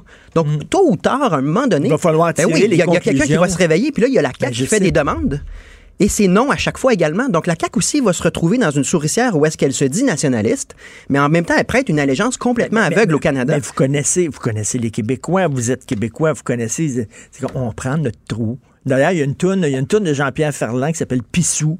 On est là, les baguettes en l'air, puis tout ça, puis on finit tout le temps par prendre notre trou. C'est certain qu'on va dire c'est épouvantable, le Canada qui a invalidité notre loi 21 qu'on aime tellement, puis tout ça on va finir. Ça peut pas par toujours ne pas arriver. Ça peut pas toujours ne pas arriver. Moi, je le vois plus de manière continue. 40% en 80, 50% en 95. Et c'est un, fleuve continu qui va mener à la bonne réponse. C'est une question de fait. Donc, moi, je pense qu'il faut se faire confiance puis il faut pas se dévaloriser. On a déjà assez des libéraux fédéraux et provinciaux pour nous dévaloriser pendant des décennies. Même la CAQ aussi a des fois ce discours-là. Quand on demande à la CAQ pourquoi pas l'indépendance, on n'est pas assez bon, on n'est pas assez riche, on a la péréquation, il y a un déficit faut sortir, puis ça c'est un choix qu'on doit faire comme collectivité, là. arrêter de dire qu'on est des pas bons. Arrêtez Puis- d'avoir peur. Arrêtez d'avoir peur. Puis mon- le sens de mon slogan, ben, j'ai ramené le oui. Mon slogan, c'est juste oui.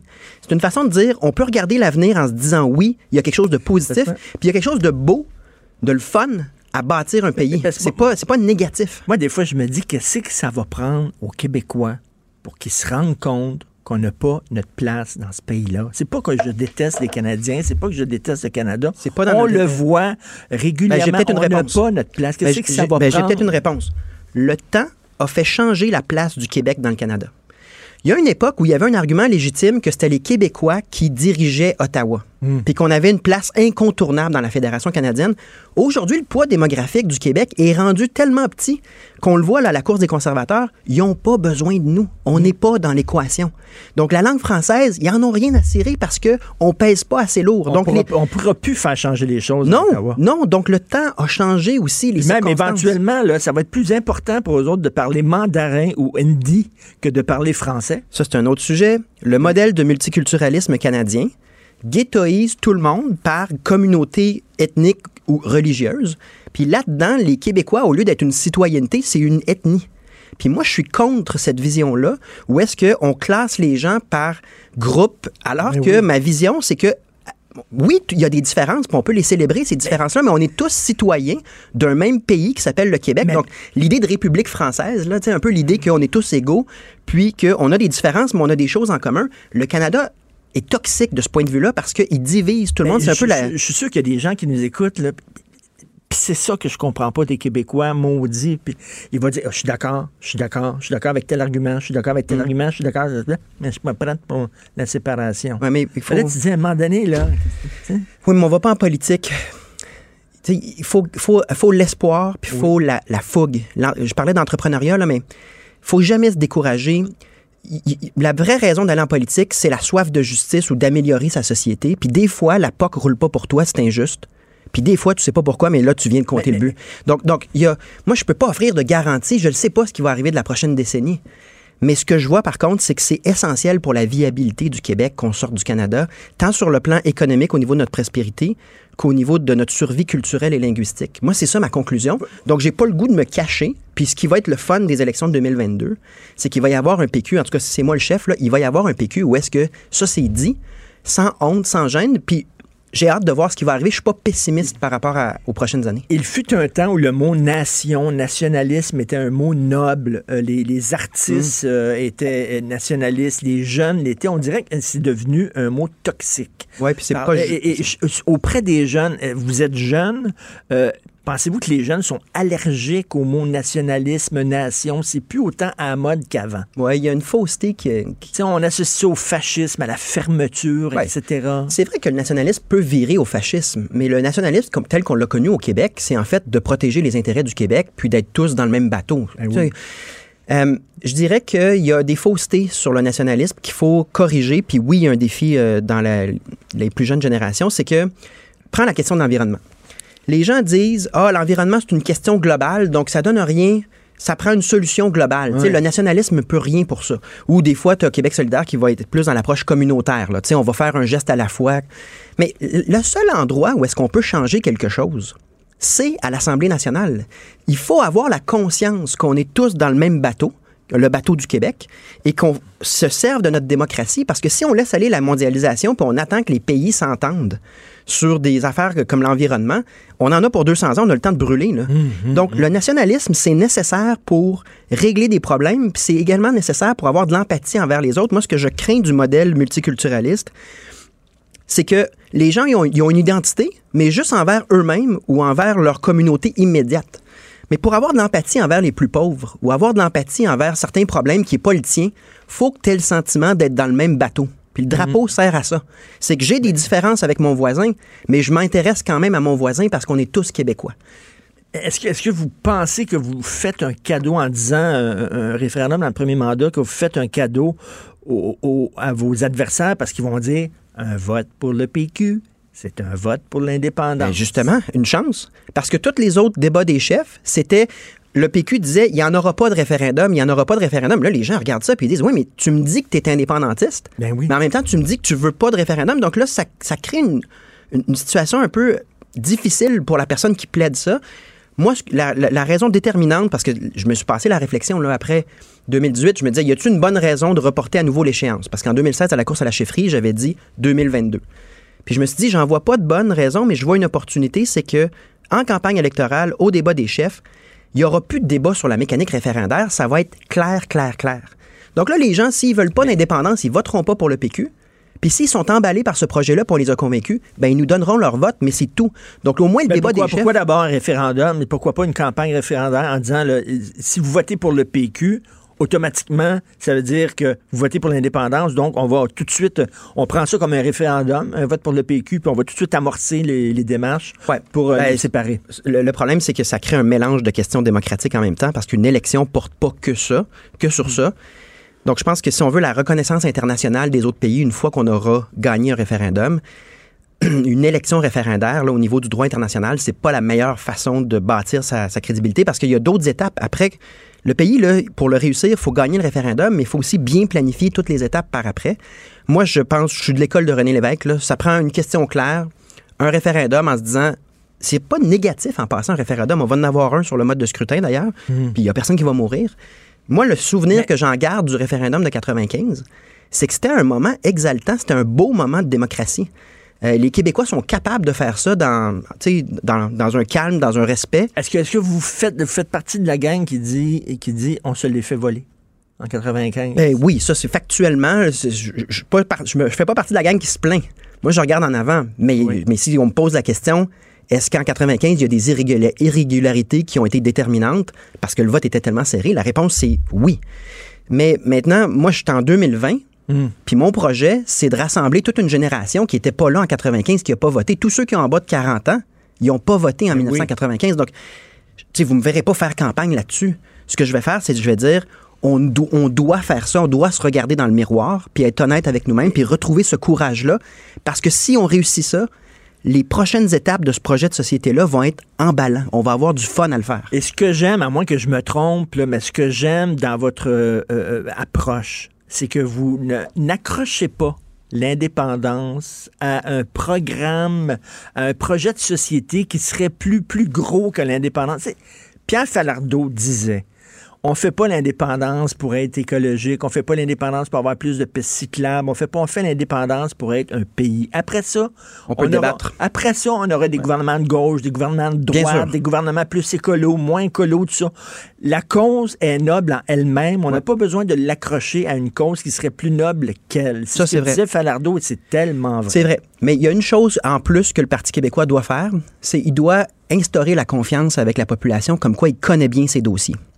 Donc, le Parti québécois peut pas non plus tomber dans le populisme ou dans la simplicité en disant on va vous parler que d'indépendance. Il faut être capable également d'être intelligent sur chacun des dossiers en disant quand on va avoir le pays, puis qu'on va faire cette transition-là, vous avez des gens de confiance. Et mon pari, quand je place l'indépendance comme la locomotive, c'est que si on va aller rechercher beaucoup de talents, comme René Lévesque avait réussi, comme chaque cycle péquiste a réussi à faire, faut que la cause soit vraiment avec un objectif clair et précis. Puis là, à ce moment-là, il y a des gens que tu soupçonnes pas, qui ont vraiment une bonne tête sur les épaules puis de l'expérience, qui vont se joindre, qui vont se greffer. Puis là, les gens vont avoir confiance. Donc, faut aussi être capable de maintenir la confiance sur tous les sujets en disant on est intelligent, puis on est vraiment les personnes les plus compétentes pour euh, faire cette transition-là qui est nécessaire. Puis là, vous vous dites, on peut pas descendre plus bas. Fait qu'on n'a rien à perdre de, parler d'indépendance. On peut pas descendre plus bas que ça. Tout ce qu'on peut faire, c'est remonter. Oui, Mais bâtir, mettons, là, met- bâtir. mettons, là, on fait de la politique fiction. vous, vous remportez, euh, vous êtes chef du PQ, vous remportez les élections. OK? Euh, vous êtes premier ministre du Québec. Euh, là, là, le prochain référendum, là, si on ne le gagne pas, là, c'est- fini, c'est terminé. On peut pas se dire non trois fois. Là. Il y a vraiment là, il y a quelque chose. Il y a quelque chose, qui- ça va être tragique. là. Donc, il y a- il y, a une responsabilité.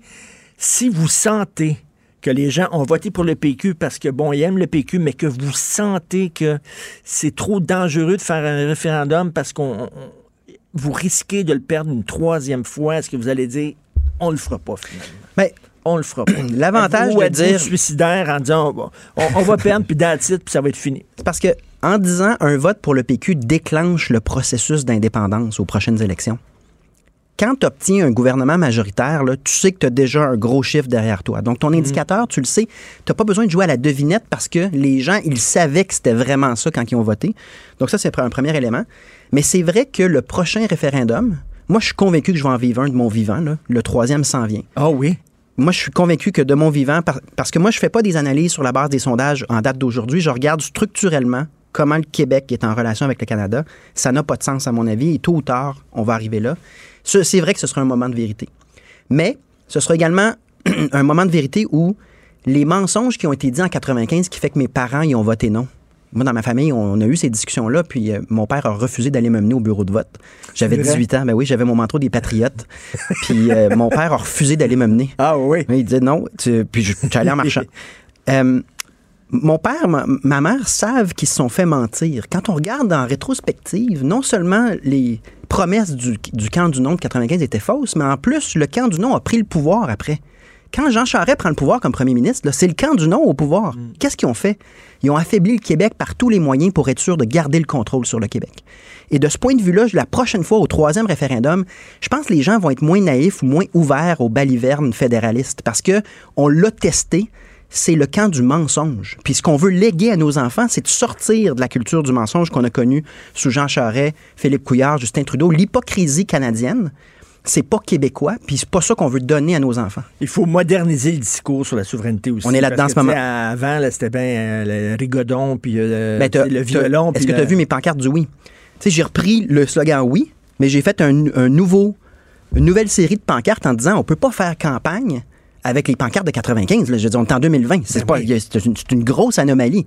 Donc, la première chose que j'ai dit, je l'avais mis dans mon rapport à l'époque, mais j'ai dit, ben là, si on est pour faire campagne à la direction du Parti québécois, on fait campagne pour le oui avec des pancartes de 2020. On s'est mis à tout reconfigurer, puis on n'a pas fini, là, on va en sortir d'autres, mais l'idée étant que le projet est actuel, puis le projet regarde en avant. La CAQ vous a aidé. La CAQ a mis la table. La CAQ a, ressuscité le On peut dire ça. Oui, parce qu'ils font des demandes. Alors, mais, mais c'est parce que c'était tellement creux sous Couillard.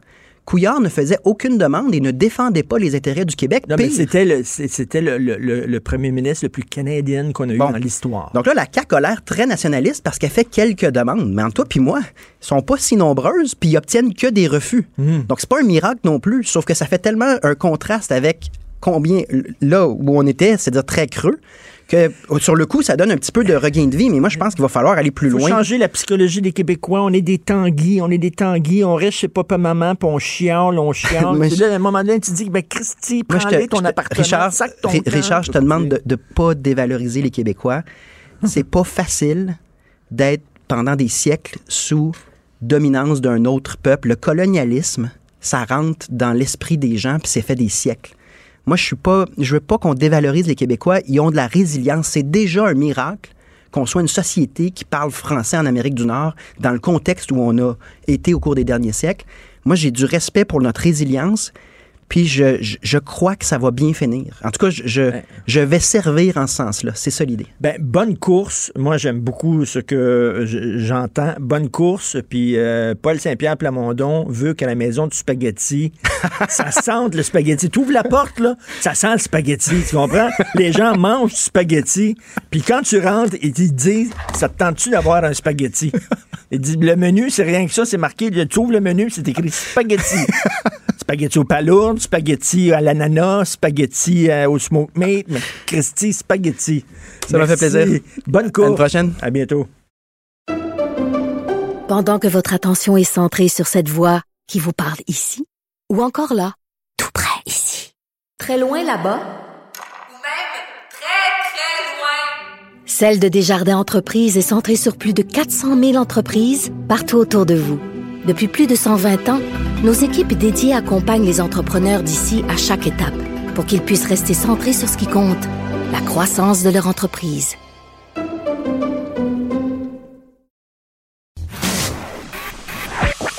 L'art est dans la manière. Non, c'est pas de la comédie. C'est politiquement incorrect avec Martineau. Vous devez absolument lire dans Le Devoir aujourd'hui une lettre ouverte qui m'a extrêmement ému. Euh, ça s'intitule Aide médicale à mourir, lettre ouverte d'une schizophrène. C'est une femme qui souffre beaucoup, qui souffre de schizophrénie et qui réagit à toute cette nouvelle. Bon, on a mis une pause là-dessus, heureusement, mais qu'on voulait euh, ouvrir l'aide médicale à mourir, euh, la rendre accessible aux personnes souffrant de troubles mentaux graves. Et cette fille-là, Renée Charon, extrêmement courageuse, qui écrit un texte, elle dit, quand j'ai appris ça, qu'on voulait appliquer, euh, rendre disponible, accessible l'aide médicale à mourir aux gens qui, qui souffrent de troubles mentaux, j'ai été sous le choc. Et là, je vais vous lire un passage. La simple idée qu'un tel projet ait pu être envisagé, quand j'ai entendu ça, plusieurs images se sont bousculées dans ma tête. Des idées en moi s'entrechoquent et l'une d'elles me hante. Je vois la personne diagnostiquée comme étant schizophrène, chez elle, isolée, en train de vivre un moment souffrant dans sa vie et qui apprend que contrairement au reste de la population, on lui lance à elle ce message-là, le suicide est une option. Et c'est pour cette personne aujourd'hui que j'écris ça. Et cette fille-là, René Charon, dit comment peut-on, d'un côté, dire aux gens ne te suicide pas? C'est une réponse permanente à un problème temporaire. Euh, tu vas voir le bout du tunnel à un moment donné. Après la pluie vient le beau temps. Euh, accroche-toi à la vie. On dépense beaucoup d'argent pour des campagnes, des campagnes de sensibilisation en disant aux gens le suicide n'est pas une option. Mais si tu es dépressif, puis si tu es schizophrène, le suicide est une option, puis on va t'aider à mettre fin à tes jours. Et dit, non, cette fille-là dit, voyons non, ça n'a aucun sens. Ça n'a pas de sens. Puis elle dit, moi, oui, j'ai souffert, je suis schizophrène, j'entendais des voix. Elle avait l'impression qu'un ours lui parlait quand elle était jeune. C'est vraiment, c'est de la grande souffrance, mais j'en ai, je m'en suis sorti par l'amour, par les gens qui étaient autour de moi. C'est ça le message qu'il faut envoyer aux gens qui sont dépressifs, aux gens qui ont des troubles mentaux. Accroche-toi, on va être là, on va t'aider. Mais pas OK. Tu veux te suicider? Correct, on va t'aider à mettre fin à tes jours. Ben, on- on- disons d'abord, disons d'abord comme, euh, comme euh, province, disons, hey, t'es dépressif, jette-toi en bas du pont. Jette-toi en du pont, c'est correct, il n'y a aucun problème. Moi, je trouve ça tellement atroce de dire aux gens qui ont des troubles mentaux, sais-tu quoi? Peut-être qu'effectivement, tu peux mourir. Alors, cette personne-là a dit, moi, je, je m'accroche à la vie. Des fois, c'est pas facile, mais il y a des gens autour de moi, il y a des gens qui m'aiment, il y a des gens qui me tendent la main, et c'est ça qu'il faut lancer comme message aux gens qui souffrent de troubles mentaux, et pas ben, c'est correct, on va te donner une corde. Tiens, on va te donner une corde puis une petite chaise. Puis on va te donner un coup sur la chaise pour que tu te pendes. Épouvantable. Vous écoutez politiquement incorrect. L'art est dans la manière. Non, c'est pas de la comédie. C'est politiquement incorrect avec Martineau.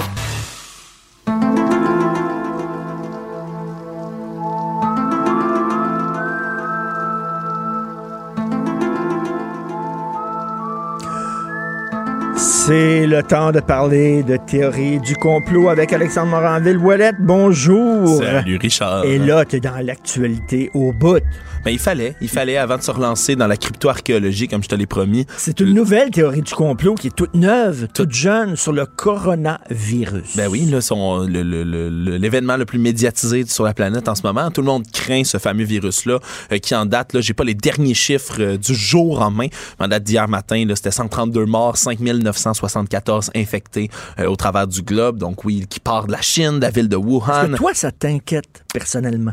Non, mais je pense qu'il faut rester sur nos gardes. Moi, j'ai parlé à beaucoup de gens, entre autres, là, ma copine qui est super énervée, qui, qui arrête pas de Oh mon Dieu, le virus, puis elle a très peur. Mais au final, ce qu'il faut comprendre, c'est pour la plupart des gens vont se remettre de ce virus-là.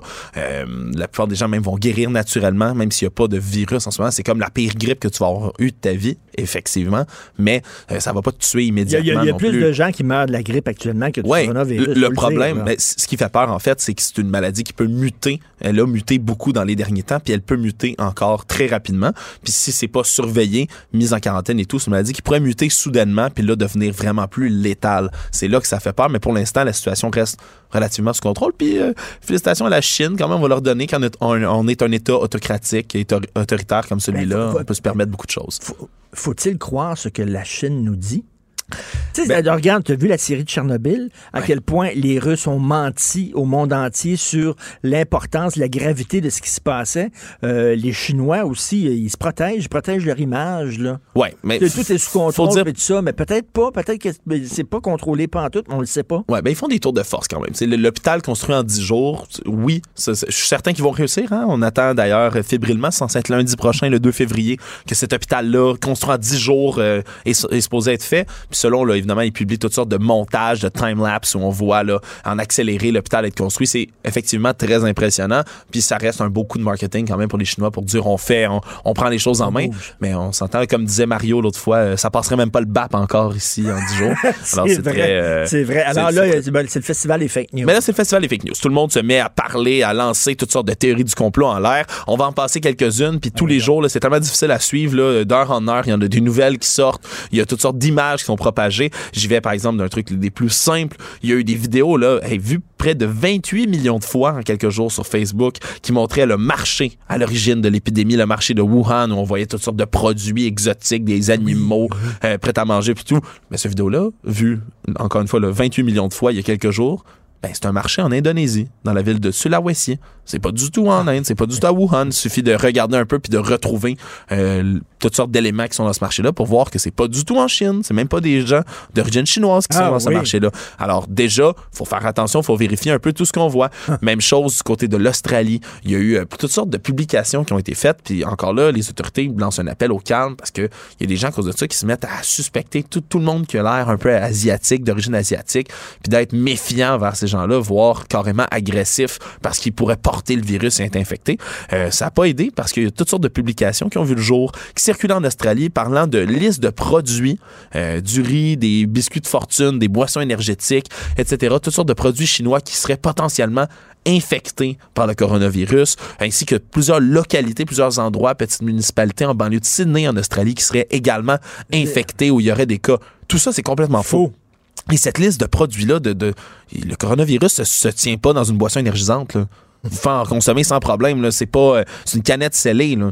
Faites attention, c'est sûr, mais là, euh, faites boire tout ça les autorités de la province de Nouvelle-Galles du Sud, qui est la province là, où est Sydney, qui ont tout de suite démenti ces rumeurs-là en disant ça n'a aucun rapport. Consommer ces produits-là sans Ça- crainte. Ça me ferait les gens qui, sont sceptiques. Là. Moi, ce qui est écrit dans le journal, là, je crois pas ça. Ce que- ce qu'on dit à la télévision, je crois pas ça. Mais qui, quand, quand ils ouvrent Internet, là, soudainement, ils deviennent hyper crédules. Ben oui.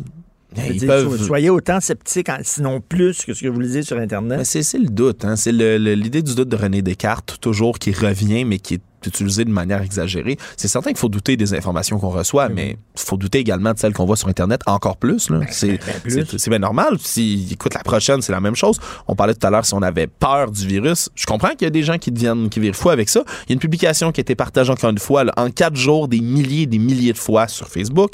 Euh, c'est des utilisateurs au Sri Lanka qui ont publié une espèce de d'avis qui avait l'air semi-officiel, comme quoi là, il y a des médecins euh, à Wuhan qui euh, se sont prononcés puis qui craindraient que près de 11 millions de personnes qui seraient infectées en ce moment et qui pourraient mourir dans les prochains mois de 11 ça à Wuhan. millions. 11 millions de personnes. Hey, L'Agence de santé publique américaine, le CDC, le Center for Disease Control and Prevention, qui tout de suite a dit, regardez, il n'y a pas de vaccin, mais la plupart des gens vont guérir naturellement. On n'est pas en Chine, nous autres, et on le sait, c'est complètement faux. Il n'y a pas personne, il n'y a pas 11 millions de personnes qui vont se mettre à mourir du jour au lendemain. Il n'y a pas un expert qui a prononcé ça. Encore une fois. Le pire virus, finalement, c'est le virus des fake news. Ben, ça fait peur, ça qui fait peur. contamine littéralement le monde de l'information. Là. contaminer littéralement le monde de l'information. On en passe dans une autre, Richard. il y a ce qu'on a appelé, c'est une publication, encore une fois, repartagée depuis le 20 janvier, un peu partout. On appelait ça la brillante idée de Zong Nanshan. Monsieur Zong Nanshan, qui est un, expert euh, du système respiratoire, un médecin éminent euh, en Chine, dans un centre de recherche avec une grande équipe scientifique et médicale. Euh, c'est une publication qui a été repartagée comme quoi Monsieur Zong Nanshan, lui, suggérait aux gens de se gargariser, de se rincer la bouche avec des solutions salines de 3 à 5 fois de suite. Ensuite, de recracher, de se passer ça bien comme il faut dans le fond de la gorge en disant Oh, ben quand ça rentre dans votre pharynx, il reste encore un peu de, de, de ces microbes-là, de ce virus-là. Alors, tuez-les avec cette solution saline-là, ça va éviter. un ami de Gwyneth Paltrow, lui? Ben lui directement non. Et d'ailleurs, euh, M. Zong Nanshan et son équipe qui ont émis un communiqué dès qu'ils ont appris tout ça en disant c'est complètement faux. On n'a jamais dit ça. C'est pas vrai du tout. C'est un virus qui, passe par les voies respiratoires. Vous pourriez très bien le respirer par votre nez puis it, vous allez être infecté. Alors, il dit les méthodes de prévention restent les mêmes qu'avec une grosse grippe. Lavez vos mains tout le temps prenez le temps de tousser puis de d'atchoumer dans votre manche, dans un mouchoir, pas sur le monde. Euh, bien cuire votre nourriture aussi, parce qu'on sait, il y a plusieurs théories qui disent que ça pourrait originer de certaines nourritures Ah oui. qui auraient été... euh, la transmission serait faite par là. Encore une fois, rien de confirmé. Le masque, ça l'air, c'est absolument pas c'est inutile. Ben, c'est pas, c'est effectivement pas très, très utile en ce moment. Euh, ça, a un taux de, mettons, de, de succès mitigé pour ce genre de virus-là qui peut se transmettre également euh, parfois par contact. Reste que éviter les gens qui sont malades, éviter les grandes zones d'affluence, bien se laver les mains. Les conseils, même en ce moment aujourd'hui au Québec, lavez-vous les mains souvent, bien cuire votre bouffe, puis je pense, puis toucher dans, dans votre manche, c'est toujours des bonnes méthodes pour pas répandre quoi que ce soit. les gens qui ré- répandent, c'est qui, qui créent ces, ces sites-là avec des, des- des- des fausses nouvelles concernant le virus, ils, ils- ils croient ce qu'ils écrivent ou ils font ça de façon malveillante pour euh, créer la peur chez les gens puis tout ça. Ben, c'est ce qu'on appelle l'effet boule de neige. Moi, je, moi, je crois qu'il y a des gens qui euh, vont entendre parler d'une rumeur, qui vont repartager cette rumeur-là, qui vont repartager cette rumeur-là. Puis au fur et à mesure qu'il y a plein de gens dans des commentaires, dans des, l'internet, c'est, littéralement le, le nid pour toutes sortes de théories à chaque fois. Là, des gens vont commenter, commenter. Ah oui, moi aussi j'ai entendu ça, moi aussi, moi aussi, moi aussi. Ce qui construit une cré- fausse crédibilité, si on veut, à ce genre de message-là. Euh, puis une fois que le capital, si on veut, de commentaires atteint une certaine masse critique, il y a quelqu'un qui va faire une publication d'apparence légitime en se disant on, l'a- on est tellement à avoir entendu ça que c'est certain que c'est vrai. Puis là, Et, ça, là, et- ça et les gens qui ont, qui ont des inquiétudes, tu leur conseilles d'aller voir quel site pour, euh, pour vraiment avoir le- les, des faits véridiques sur ce virus. à la base, en ce moment, l'Organisation mondiale de la santé, l'OMS, qui publie des rapports constants sur la situation, qui mettent à jour tout ça. Euh, L'Agence France-Presse aussi, là, pour ceux qui veulent faire ça en français, là, qui en sont fabuleux là-dessus, qui ont un, une équipe qui, tout ce qu'ils font, c'est démystifier ce genre de, de, de fausses rumeurs-là. Ce qui va m'amener, d'ailleurs, il y en a une que je voulais absolument passer, qui, celle-là, avait l'air des plus légitimes. C'est celle, euh, comme d'habitude, on en a souvent parlé, j'avais parlé du sida fabriqué en laboratoire, mais là, il y a beaucoup de gens qui croient que c'est les autorités sanitaires américaines, le CDC, encore une fois, qui auraient créé tout ça. Et à l'appui, les preuves, c'est les images de brevets. Des brevets qui ont été déposés dans les dernières années où on voit, là, euh, d'ailleurs, c'est une publication, là, 1600 fois, le 25 janvier déjà, c'était partagé, euh, une photo d'un brevet pour un coronavirus euh, déposé en 2003 aux États-Unis, accordé en 2007. Puis C'est une vraie photo, c'est une vraie image. D'accord, je, je- on- je le concède, je le concède, c'est une vraie image. Le problème, c'est que c'est pas le coronavirus chinois. Pas du tout. C'est et breveter un virus, ça se fait depuis toujours dans Ah, le monde oui. médical. Oui, un brevet, ça veut pas dire qu'on a inventé le virus, mais que les chercheurs qui sont là-dessus, par exemple, qui auraient identifié une séquence du génome Oui, du virus oui. en tant que tel pour pouvoir le combattre, euh, font breveter leur découverte pour après ça pouvoir, eux, écrire leur article scientifique en breveter premier un là-dessus. virus. Ah, mais- écoute, moi, je vais te dire la vérité. Parce que j'ai des plugs, j'ai des sources. Ça a été créé par des gens, le virus, par TVA. Ah oui? Pour faire la promotion de leur série Épidémie. Ah. Ils sont bright, ils sont bright. La gang de marketing de TVA, ils ont dit on a une série épidémie sur un rétrovirus, on va sur un coronavirus. On va faire ça, on va en partir un pour que les gens puissent. Écoute, écoute. Ils ont sûrement eu l'aide de Netflix aussi, qui ont encore plus de moyens, puis qui eux aussi ont une série sur une pandémie Ah euh, oui. qui est assez euh, qui est assez intéressante, ma foi, quoique angoissante euh, par ces temps-ci. Je me souviens quoi du titre, OK. mais euh, elle est dans les plus recommandés en ce moment sur Ah Netflix. On se demandera pourquoi. Euh, puis je vais euh, rapidement, euh, Richard, aussi mentionner que euh, pour mon plus grand amusement, en ce moment, oui, euh, de- dans les dernières semaines, évidemment, le nombre de recherches sur le coronavirus a augmenté de 1050 euh, sur Google, Mais ce qui a également augmenté, c'est la recherche Corona Beer virus. Les gens qui croient en flèche, qui croient que le virus a rapport avec Corona. J'en profite pour mentionner à nos éditeurs que oui, la base du mot est pareille. Corona, qui veut dire couronne à la fois en espagnol, en catalan et en italien, mais couronne qui réfère au fait que le bord du, du virus, du microbe en tant que tel, est dentelé comme une couronne. C'est pour ça qu'on appelle ce type de virus Et que ça n'a rien à voir avec la bière. merci beaucoup. Très intéressant, Alexandre Moranville-Ouellet. Merci beaucoup. Jonathan, comment ça va? Hey, Alexandre, puis moi, on s'excède pas des mêmes recherches sur Internet, en tout cas. Remarque que c'est le gars qui est trip sur la politique puis qui voit un sondage puis qui est tout excité. Ben oui, ben oui, ben oui. Alors, hey, euh, quand tu as, écrit ta chronique sur la victimite aiguë du Québec, tu as reçu des commentaires haineux? Oh my God! Hein? Ah non, mais ça, c'est le genre de journée où tu dis je suis mieux de pas lire les commentaires, mais tu sais, il y en a que tu vois poindre des fois. Là, même Facebook t'en suggère. Et euh, j'en ai vu de, de, de, toutes les couleurs. Puis tu sais, je mettais l'accent sur euh, les chicaniers, les frustrés, les amers dans, dans cette chronique-là. Puis, il y en a tellement à qui ça me tente de répondre la fameuse formule mathématique CQFD. C'est ce qu'il fallait démontrer. oui, oui, oui. Tu as déjà envie de dire CQFD. C'est bien, c'est ça. regarde la teneur de ton commentaire, à quel point tu es amer et frustré. CQFD. tu, prouves, tu prouves mon point. Merci. Exactement. Tu m'apportes de l'eau à mon moulin. Écoute, tu vas parler de quoi aujourd'hui dans ton émission? Gros, gros, gros, gros show. Beaucoup d'invités aujourd'hui. Euh, premièrement, Isabelle Charret, ministre de la Condition féminine, euh, va euh, prendre une pause du caucus des députés de la CAQ à Saint-Sauveur pour euh, me parler au téléphone. Je vois ceci dans la presse ce matin, le premier ministre du Québec qui lui a confié un mandat suite euh, aux nombreux drames qu'on a vécus, aux assassinats, euh, aux féminicides qu'on a vécus dans les derniers mois, et elle veut mettre de l'avant plusieurs, plusieurs mesures. Je trouve ça intéressant. Très mmh, intéressant mmh, même, mmh. mais j'ai beaucoup de questions. Euh, premièrement, à certains égards, sur la, la faisabilité de, de, de, certains de ces trucs-là, notamment la dénonciation obligatoire de la part euh, des médecins. Euh, est-ce que vraiment on peut violer le secret professionnel comme ça? Et même, est-ce que ça peut pas avoir des effets pervers là, de, de quelqu'un qui osera pas trop se confier à son ben psychiatre de peur que le psychiatre ait le dénoncer? Donc, il y a cet aspect-là et il y a un autre aspect et, euh, c'est rare que je vois deux trois coups d'avance mais je suis déjà en train d'écrire dans ma tête ma, chronique de demain mmh. euh, dans le journal et, je sais que je vais te rejoindre avec ça l'aspect de euh, travailler en amont plutôt qu'en aval. Parce que mmh. de se pencher sur la protection des femmes, la violence conjugale, ça, c'est de travailler en aval. Ça, mmh. c'est le plaster, c'est de travailler sur le symptôme. Comment peut-on travailler sur la cause et est-ce qu'une fois pour toutes, on va se pencher sur le sort des hommes? Tu sais, ben travailler sur la cause. Parce que là, ça, ça c'est très délicat de dire ce que tu dis, parce qu'il y a des gens qui vont dire c'est ça, il est en train de dire que les batteurs de femmes sont de pauvres victimes. C'est pas, non, non, c'est pas ça. Je dis pas ben non, pas ça. Non, je mais, sais j'ai, mais j'ai des idées. J'ai des idées. Écoute, euh, check-moi bien aller. M'a, proposé des choses au cours euh, des prochaines heures. Ça va peut-être faire réagir un peu, mais je pense que c'est important d'avoir. Ah, je vais euh, t'écouter. Également. ça par écrit aussi.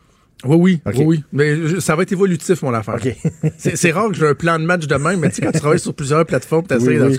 Euh, aussi, je vais parler avec euh, le directeur général de l'Association des services de réhabilitation sociale du Québec, qui, eux, trouvent que c'était bien correct qu'on donne, dans les conditions de semi-liberté, les permissions d'aller voir ben travail du sexe. Là. Ben oui. Ah, c'est une, une bonne idée, ça, de dire ben un repris de justice va commettre un acte illégal qui est pas, qui, est pas permis au Québec. Oh, pas de problème, sexuel en plus. Ça va, aucun problème. Ça va très, très bien. C'est complètement délirant. On va t'écouter, bien sûr, avec Mold. Merci ici à Marie-Pierre Caillé. Merci beaucoup à Alexandre Lapierre Lachance et Fred de Rio. On se reparle demain à 8 h. Passez une excellente journée politiquement incorrecte.